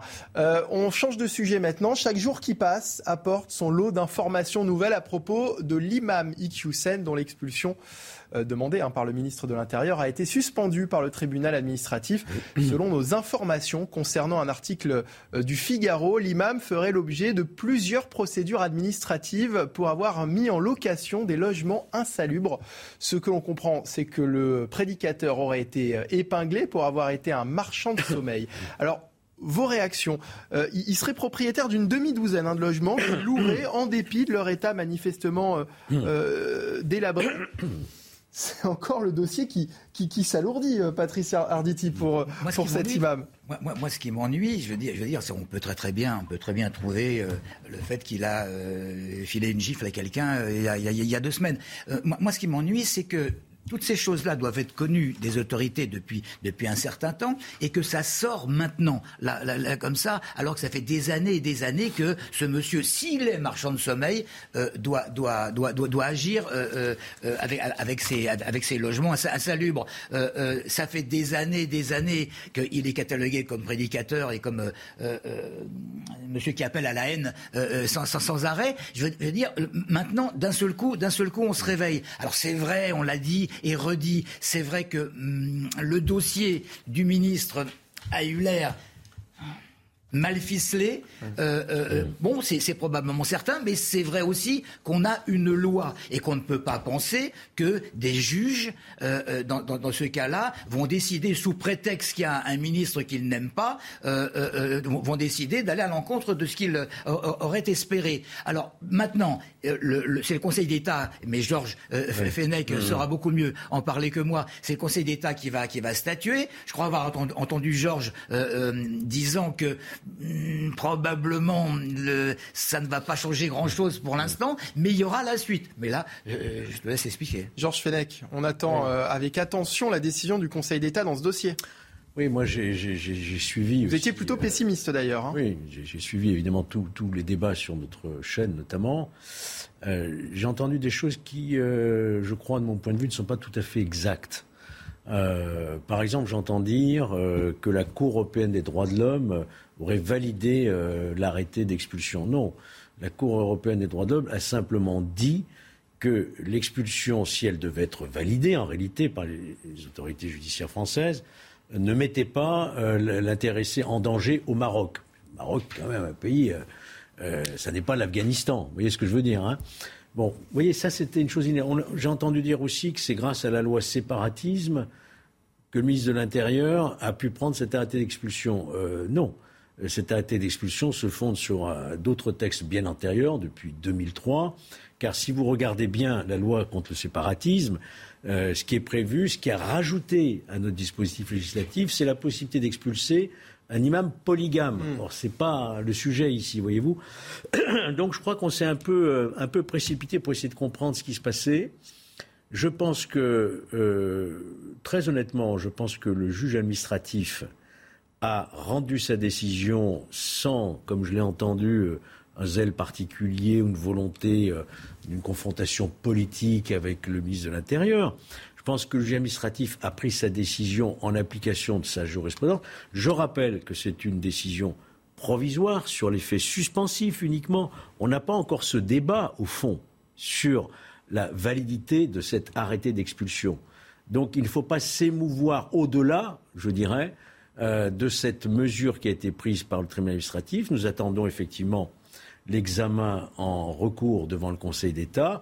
Moi, euh, évidemment, je ne sais pas ce que fera le Conseil d'État, mais j'ai le sentiment quand même que le Conseil d'État va s'inscrire dans cette jurisprudence, provisoire. Mais l'important, ça va être la décision au fond, quand le ministre va défendre devant le tribunal administratif sur le fond sur les arguments qu'il invoque et que nous avons tous entendus et qui sont quand même sérieux. Hein, euh, le fait d'appeler à la haine, euh, le fait de s'en prendre oui, non, mais tout à, fait, à l'égalité homme-femme. Enfin, tout cela arrivera sur le, au tribunal administratif sur le fond. C'est à ce moment-là que s'engagera véritablement le débat sur la validité ou non de cet arrêté d'expulsion. Je voudrais vous montrer le tweet de la, la présidente par intérim des, Républicains, Annie euh, qui a tweeté ce matin. Elle a dit La politique n'a hélas plus la main et, en, et on est réduit au seul discours. Ce sont les juges qui aujourd'hui décident reprenons le contrôle. Vous êtes d'accord avec ça euh, Non, moi je dis heureusement que nous avons une justice euh, et la justice administrative, il y a longtemps qu'elle a fait preuve de sa totale indépendance. C'est vrai qu'extérieurement, on a l'impression que la politique a perdu face aux juges. Quand on voit le, combat mené par Gérald oui, Darmanin. Ce n'est pas la première fois qu'un arrêté d'expulsion euh, est suspendu, voire annulé par la juridiction administrative. Alors, sans doute est-il temps aussi, mais ça a été annoncé par le ministre de l'Intérieur, d'une réforme sur l'expulsion des étrangers condamnés. Ce qui n'est pas le cas d'ailleurs ici. Hein. Euh, ça ne réglera pas euh, forcément ce cas-là. Euh, c'est l'erreur qui a peut-être été commise avec ce, prédicateur, c'est le fait de ne pas l'avoir condamné. Alors on peut se poser la question, puisqu'on lui reproche effectivement des propos qui se tombent sous le coup de la loi pénale. pourquoi ne l'a-t-on pas poursuivi plus tôt? Pourquoi euh, les parquets n'ont pas poursuivi? Pourquoi il n'y a pas eu un article 40, par exemple, d'une administration préfectorale sur ces propos-là? Euh, Un article 40 qui engage hmm. ensuite la, justice euh, à, engager des poursuites.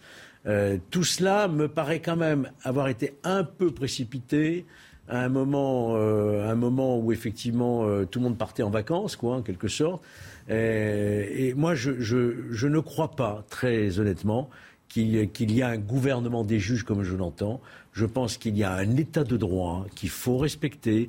Tout ministre que l'on soit, qui ne jette pas le discrédit sur la décision du ministre de l'Intérieur, qui, de mon point de vue, est dans son rôle, mais la justice est aussi dans son rôle. On en sortira. Il y aura des décisions au fond qui seront rendues et il y aura un temps pour le débat politique qui viendra euh, d'ici la fin de l'année pour euh, euh, simplifier, rationaliser nos empilements de textes sur l'expulsion, la reconduite à la frontière. Il y a trop de délais, trop de recours possibles. C'est cela qu'on attend aujourd'hui. Je vais vous donner la parole dans un instant, mm. euh, Christian Proto, sur le sujet de, de, cet imam. On va y revenir. La suite de nos discussions juste après la pub. La belle équipe revient dans un instant sur CNews, toujours en direct. Restez avec nous. À tout de suite.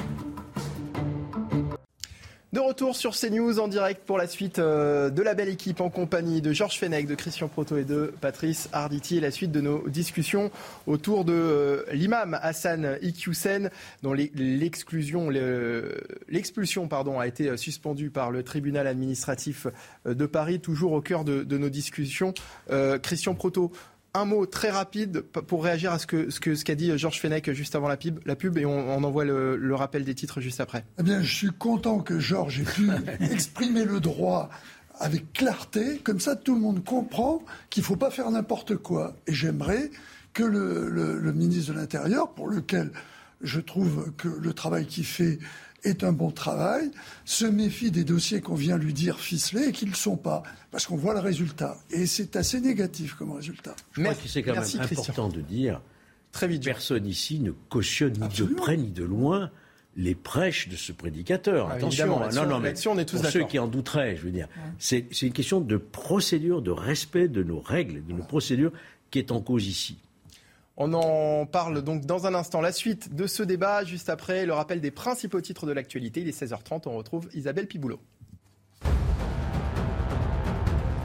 Des munitions ont explosé dans un aérodrome militaire russe dans l'ouest de la Crimée.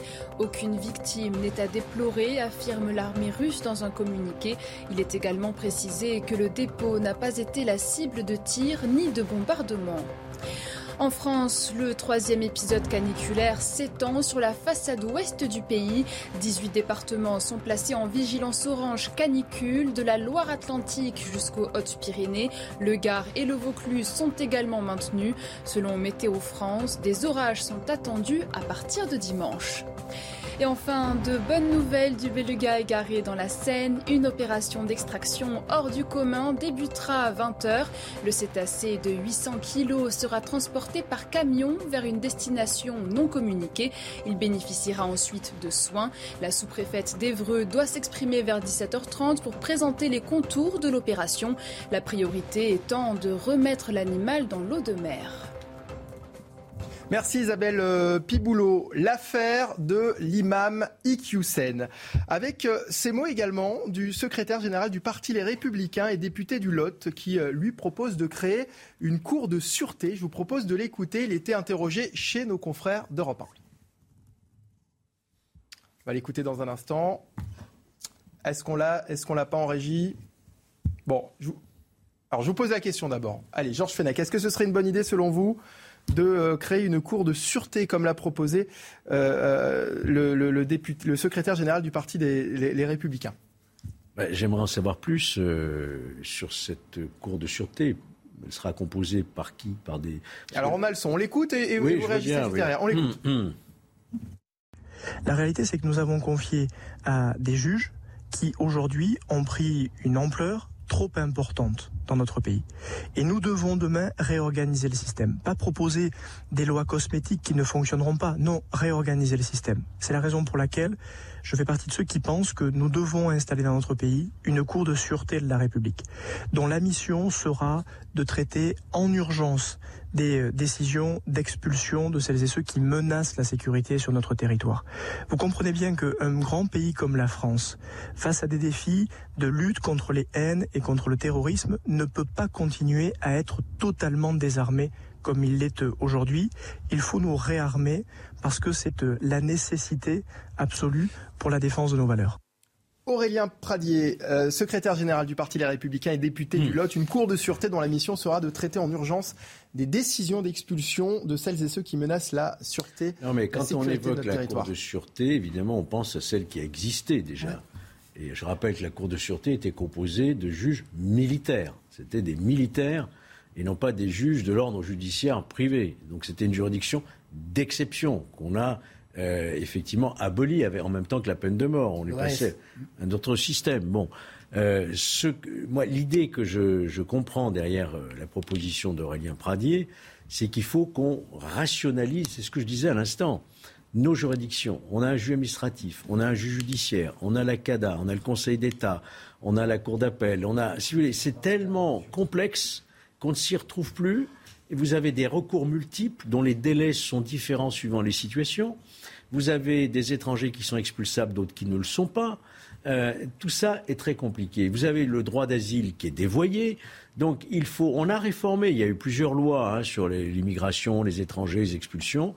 Mais peut-être est-il le, temps est-il venu précisément d'avoir une, une juridiction peut-être unique, pourquoi pas, alors on l'appellera comme on la voudra, mais il faut surtout que ce soit des magistrats hein, de l'ordre judiciaire, évidemment, euh, et qu'il y ait une procédure qui soit simplifiée au maximum, avec des délais comme ont fait les Britanniques. Les Britanniques, il y a un guichet unique aujourd'hui, et ça se passe très très rapidement. Et euh, pour certaines catégories d'étrangers rentrés en situation irrégulière, le recours euh, euh, contre l'expulsion ne peut se faire qu'une fois que l'étranger est expulsé. Ce serait, ce serait, une sorte de tribunal d'exception? Ce serait, je ne sais pas, il faudrait y réfléchir. En tout cas, il faudrait, un peu comme le système britannique, un guichet unique, avec une procédure rapide, avec un délai unique et un texte qui soit extrêmement clair, alors qu'aujourd'hui, c'est un petit peu un empilement de hum. dispositifs qui fait eh ben, qui fait qu'avec l'utilisation de la multiplicité des recours, un étranger peut se maintenir pendant deux ou trois ans sans titre régulier. Une fois qu'il s'est maintenu, qu'il a eu des enfants, ça devient pratiquement euh, impossible de l'expulser. Et vous avez comme ça des régularisations massives d'étrangers clandestins qui ensuite sont régularisés. D'ailleurs, on le voit bien, les OQTF dont on parle souvent les obligations de quitter le territoire, elles ne sont peu ou prou appliquées, environ 10% seulement, parce que c'est trop compliqué aujourd'hui. Donc il faut vraiment euh, construire effectivement, euh, ça a été annoncé, euh, des centres de rétention administrative, il faut simplifier les procédures et raccourcir les délais. Je voudrais attirer votre attention sur un tweet de, tout à l'heure de Jordan Bardella qui nous dit pendant que Gérald Darmanin agitait les médias sur l'expulsion ratée d'un islamiste, les macronistes déposaient en douce une proposition de loi pour le droit de vote des étrangers, c'est-à-dire la dépossession finale des Français de leur pays. Ils trouveront le Rassemblement national sur leur euh, euh, chemin. Il fait euh, référence à une proposition de loi du député de la majorité Sacha Ollier, président de la commission des lois, une proposition constitutionnelle visant à accorder le droit de vote aux étrangers résidant en, France. Patrice Arditi. Nous, sommes, nous sommes en train d'attendre ce que Marine Le Pen va décider pour sa pour sa succession euh, entre Alliot-Marie et, et, Bardella. Euh, il faut absolument que ces gens-là. Pardon? Georges Philippe Alliot. Philippe Alliot, oui, Philippe, Philippe Alliot. Alliot Marie, la pauvre. La, Philippe Alliot. La pauvre, la pauvre. Lou, euh, Lou, pardon, Louis, Louis Alliot. Louis, pardon. Louis Alliot. Voilà. Louis Alliot. Le maire de, le maire de Perpignan. Oui, oui, le maire, le maire de Perpignan. Alors, bon, là, effectivement, Bardella sort ses, munitions, ça me paraît un, un petit peu normal. maintenant, je, crois qu'il faut, il faut, quand même patienter. Euh, euh, les choses ne se font pas pouf, comme ça, sur un, sur, un déclic. On a d'un côté, on a d'un côté, vous en parliez tout à l'heure, euh, euh, Pradier qui sort son histoire de, de, cours de sûreté. Il faut quand même pas oublier, et il le sait mieux que quiconque, que cette cour de sûreté qu'évoquait mmh. d'ailleurs Georges Fenech tout à l'heure, c'était une des promesses de, Mitterrand que de, que, de, la supprimer. Ça a été fait. Donc ça veut dire qu'il y aurait pendant des mois et des mois et des mois des batailles parlementaires absolument épouvantables parce que toute la gauche et, et l'ultra-gauche seraient vont debout euh, euh, pour, pour, pas accepter ça. Donc là, là aussi, on attire un projecteur et puis on, on, distille des petites choses et on voit ce que ça peut donner. Eric Ciotti a réagi également euh, sur Twitter mmh. quand le président de droit de vote aux étrangers, quand le président de la commission des lois porte un texte aussi grave et dangereux. Que dit le gouvernement? Je m'opposerai de toutes mes forces à ce projet, nous dit Eric Ciotti. Christian Proto. De toute façon, ils sont dans la logique de ce qu'ils défendent par rapport aux idées du Front National, mais ça c'est un, autre débat. Du Rassemblement National. Du Rassemblement National, pardon. Euh, ce que je ne sais pas, c'est quel est l'espace de ce droit de vote. Par exemple, on peut considérer, je ne sais pas si c'est bien ou pas, que des gens qui payent depuis des années des impôts en France, au niveau municipal, puissent avoir la possibilité euh, de participer euh, au vote des élus locaux. Euh, je ne sais pas, je, pose la question. Je ne sais pas comment est formulée cette loi. Il ne me semble pas qu'elle considère que ce droit de vote serait, je n'ai pas le détail du texte, couvrirait l'ensemble des votes. Mais aurait-il une possibilité de faire des votes Ça avait déjà été proposé. Ça a déjà été proposé. D'ailleurs, cette affaire, il y, a, il y a pas mal de temps. Donc, c'est pas vraiment euh, le, débat, à mon oui, Mais c'est pas le débat. Mais est-ce qu'on peut finalement se dire que au sein de cette majorité, il y a aujourd'hui deux poids deux mesures, c'est-à-dire qu'on a un ministre euh, de l'Intérieur qui semble avoir durci le ton, qui euh, affiche un message assez clair vis-à-vis des délinquants étrangers, et à côté de ça, un député également de la majorité qui vient avec une proposition de loi de, de ce type. Georges Fenech. Non mais je comprends sous réserve de, ce qu'il est, écrit dans cette loi que je ne connais pas personnellement. Ce projet qu'on connaît Ce projet, il faut euh, rappeler que déjà les citoyens de la communauté européenne peuvent déjà voter pour des élections euh, locales, municipales par exemple, mais en aucun cas des étrangers extérieurs à la communauté européenne. Euh, moi, je crois que le, droit de vote est, attaché à la citoyenneté.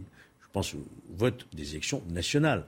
On, parle d'un voilà, proposition de droit constitutionnel visant à accorder le droit de vote aux étrangers résidents. Non, moi, ça ne me paraît pas recevable. Euh, encore une fois, le, droit de vote est intimement attaché à la citoyenneté.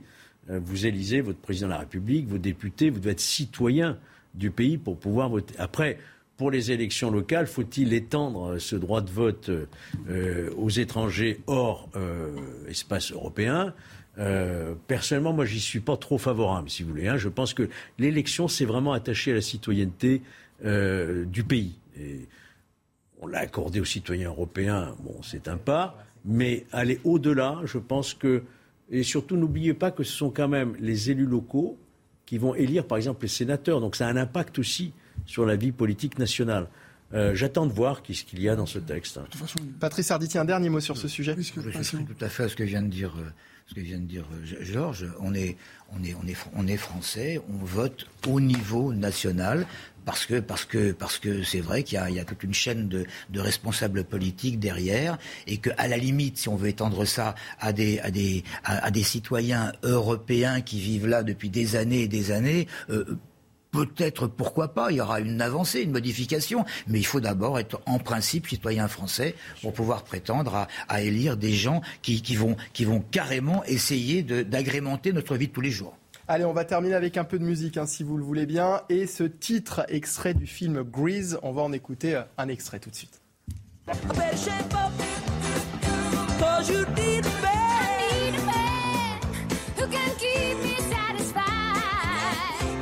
是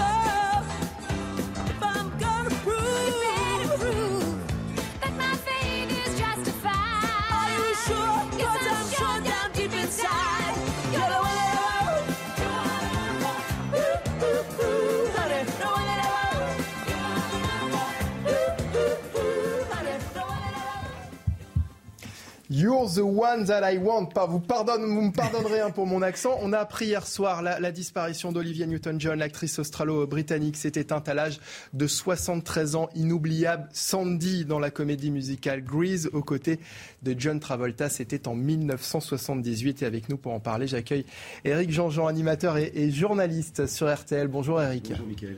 Bonjour à tous. Comédie musicale et un personnage, celui de Sandy, qui ont marqué bien plus qu'une génération. J'étais en train de regarder les images en rentrant. D'abord, c'est une comédie musicale qui se joue en 72 à Broadway euh, et, qu'on décide d'adapter au cinéma. Et à ce moment-là, il y a ce jeune acteur qui est un jeune premier qui vient d'exploser avec la fièvre du samedi soir, John Travolta, qui croise cette jeune femme à une soirée à, à Los Angeles et qui dit c'est elle que je veux. Il faut savoir quand même qu'à l'époque, c'est euh, une superstar de la country. Elle vient d'arriver aux États-Unis. Elle est arrivée à peu près en 74 et euh, cette petite anglaise qui euh, avait fait escale en Australie euh, débarque et est en train de conquérir le pays de l'oncle Sam en chantant de la country, quand même la musique purement américaine, Purement alors qu'elle n'est pas américaine, on va d'ailleurs lui reprocher. Très éloigné de, de- de- des comédies musicales et de. Ah oui, oui, absolument. Mais, mais c'est une voix, c'est un personnage, c'est un charisme. Et puis c'est vrai qu'elle correspond bien au personnage de Sandy. Vous avez vu les images comme elle est sexy, avec ce, ce t-shirt près du corps, ce pantalon, ce perfecto, la cigarette qu'elle écrase alors qu'elle ne sait pas fumer euh, juste avant de, de repousser du pied John Travolta, c'est magnifique. Euh, Myriam Essama, qui est notre euh, chef d'édition registre après-midi, euh, me disait qu'elle avait dansé sur cette chanson lors de son mariage, qui- qui- qu'ils avaient refait la chorégraphie. Alors, c'est pas marié dans les années 70, hein, je, Non. je précise. Ça veut dire qu'aujourd'hui encore, ce titre est joué, rejoué dans les mariages. Enfin, ça n'a pas C'est- vieilli. C'est un titre culte. Euh, cette cette chanson-là et une autre chanson d'ailleurs de la comédie musicale qui s'appelle Summer Night.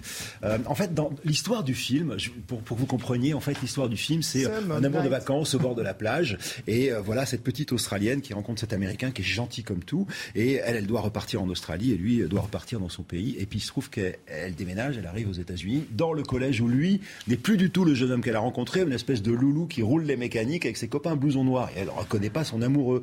Et donc voilà, il y a une espèce de quiproquo, ça se joue là-dessus. D'ailleurs, la scène que vous avez vue, c'est le moment où elle se transforme en vampe pour le, séduire. Et Summer Night, c'est le moment où chacun de leur côté, ils racontent cet amour de vacances. C'est ouais, c'est absolument délicieux. Alors, ils ont refait cette chorégraphie pour le mariage, pour revenir à ce que vous disiez, Michael. Et ils ont aussi fait quelque chose de très beau. C'est il y a 3-4 ans. J'ai pas réussi à retrouver les images, mais je pense que vos, vos téléspectateurs et les internautes vont les trouver. Euh, Travolta et Olivia Newton-John, il y a 2-3 ans, avaient rechanté cette chanson. Alors, ils avaient évidemment tous les deux un peu vieillis, mais on sentait une grande complicité, un grand amour. Il fera un autre film après qui marchera moins bien, mais il y avait une vraie amitié. D'ailleurs, ce que Travolta a dit sur les réseaux, c'est sublime. John Travolta, donc qui jouait le rôle de Danny Zuko Ouais, ouais, ouais. dans Le dans le, film. Et, et- et ce tweet de John Travolta, euh, euh, ma très chère Olivia, tu as rendu nos vies tellement meilleures, ton impact a été incroyable, je t'aime tellement, nous nous, nous nous reverrons plus tard et nous serons tous réunis à nouveau. Ton Danny, ton, ton John, Euh, c'est émouvant finalement de, de revoir euh, euh, Ouais, toutes ces années après. euh, C'est émouvant cette histoire, euh, cette histoire d'amitié en- entre entre deux. Entre deux acteurs. À ce moment-là, ils deviennent tous les deux des, des superstars. C'est absolument incroyable. Dans la foulée, elle, elle va faire un film avec Xanadu qui lui permettra d'avoir un énorme succès avec une musique faite par un groupe anglais qui s'appelle Electric Light Orchestra.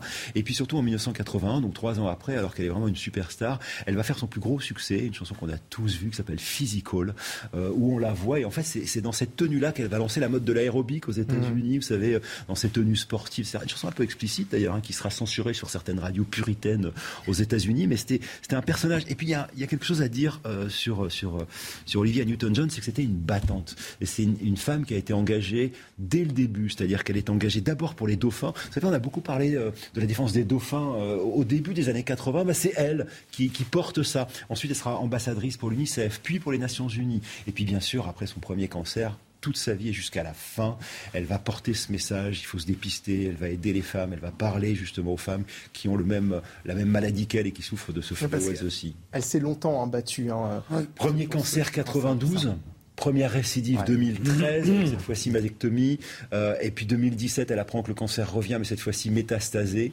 Donc ça veut dire que voilà, le compte à rebours est lancé. Euh, C'est c'est une, c'est- c'est c'est 30 ans en fait qu'elle passe de sa vie. Elle a, dû, elle a vécu 73 ans. Elle passe 30 ans de sa vie à lutter contre le cancer. Deux superstars, vous nous le disiez, Oui. avec John Travolta. À la différence peut-être qu'elle est restée peut-être prisonnière de ce rôle de Sandy hein, plus que, que, que John Travolta? Possiblement. Euh, et puis vous connaissez l'injustice avec les femmes aussi. C'est difficile de vieillir au cinéma. Hein. Et puis, euh, et puis elle aussi a, a, levé le pied à certains moments de sa carrière. C'est-à-dire que la deuxième partie des années 80, alors qu'elle est au sommet, euh, elle a une fille et elle décide de devenir une maman à temps plein. Donc elle va se retirer un peu des plateaux de télévision, elle va se retirer un peu des, des plateaux de, de, cinéma. Donc du coup, on la verra un petit peu moins. Alors que Travolta, évidemment, suit une carrière absolument incroyable. Sauf quand même, n'oubliez pas que Travolta, il a eu aussi un, creux de carrière. Et sans Pulp Fiction, le film de Quentin Tarantino, Travolta est un acteur ringard. Donc en fait, ils ont tous les deux, après cet immense succès qui a été Grease, ils ont tous les deux connu un petit peu des hauts et des bas. Christian Proto, vous avez dansé sur, euh, sur Grease? Ah oui, sur Grease. et puis surtout, quelque chose que peu de gens savent, c'est que moi, je suis un fan absolu des Shadows. Et Bruce Welch, l'accompagnateur des Shadows, a été le compagnon euh, d'Olivia Newton-John pendant des années. Et il y a eu un, une espèce de, de, de, de d'harmonie musicale avec Cliff Richard, ouais. Olivia Newton-John et Bruce Welch. Grand copain Cliff Richard. Absolument, voilà, à cette époque. Et pour moi, c'est une partie de ma jeunesse qui s'en va avec cette fille qui avait quand même euh, une manière de chanter, le sens de la vie, qui lorsqu'elle disparaît, il y a une étoile de moins. Vous avez une certaine idée de ce. Pardon, je suis bavard. De, de, non, non, ce qu'on appelle la girl next door aux États-Unis, de cette dame qui pourrait être voisine, votre voisine de palier, mais, mais, qui, a, mais, qui, a, mais qui a du talent, qui ouais. est chouette, qu'on aime aimer, parce qu'elle est sympa. Enfin, elle avait ce truc-là, Olivia Newton-John. Patrice Arditi. Juste une petite question. Oui, au niveau commercial ça a dépassé West Side Story. Ça a dépassé West Side Story. Je pense même qu'on n'est pas très loin des chiffres de. Si ça ne les a pas battus, j'ai pas regardé les chiffres, mais on n'est pas loin de la fièvre du samedi soir. Ça a mmh. dépassé la fièvre du samedi soir. Grease, c'est colossal. Patrice Arditi, un, un mot sur Olivia Newton-John, bien sûr, et puis sur ce couple modèle qui représentait une certaine Amérique avec John Travolta.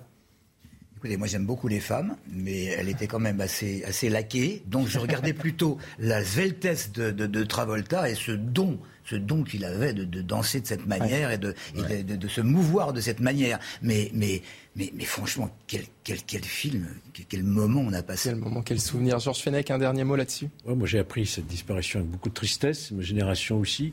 J'étais moins fan de John Travolta, mais pour d'autres raisons dont il n'est pas le moment ici d'en parler. okay. Mais euh, oui, c'est beaucoup de tristesse. Oui. Éric Jean-Jean, un dernier mot. Oui, on parlait, on parlait de Travolta, qu'on qu découvre dans cette deuxième partie des années 70 avec la fièvre du samedi soir. On découvre c'est un danseur hors norme, euh, qui devient justement un sexe symbole. Et puis, ce que ça, ce que mmh. ça montre aussi, euh, ce film-là, puisqu'il se situe dans, dans, dans, les années 60, ça, ça montre cette, cette le film date de 78, mais ça montre, voilà. cette Amérique des années 60 qu'on a adoré dans les années 80. Vous vous rappelez, il y a eu le revival du rock and roll, du mmh. rockabilly, cette Amérique qu'on qu a, qu'on a tous fantasmé, celle des grosses bandes. On a l'impression que c'est de l'insouciance parfaite. Mais bien sûr, c'était exactement ça que ce film représente en fait. Et avec le décès d'Olivia Newton-John, on a un peu l'impression de perdre une partie de, ouais, cette on, Amérique. On, on, perd une partie de ça, et sans oublier qu'elle est quand même née à Cambridge, c'est-à-dire que c'est une petite anglaise. Vous savez qu'elle a, elle a, une histoire familiale qui est dingue, hein, Olivia ah, Newton-John. Très vite, Eric. Bah, en gros, euh, son grand-père est prix Nobel de physique. Euh, il, il, est, euh, il est juif allemand. Euh, il, il, quitte l'Allemagne euh, qui est en train de devenir nazie. Il va se réfugier en Angleterre. Son papa est un très grand résistant. Il travaillait au MI5 et il a fait, il a fait partie des gens qui ont, euh, qui ont aidé à arrêter Rudolf Hess. Enfin, elle, elle, est issue d'une famille, d'une famille juive allemande d'origine qui est hyper importante. Enfin, c'est, voilà, elle, elle, avait, elle avait des racines importantes cette dame. Et on souhaitait lui rendre hommage cet après-midi. Merci beaucoup, Eric Jean-Jean, animateur et journaliste sur RTL, d'avoir été avec nous. Merci à Georges Fenech euh, d'avoir été. Planning for your next trip?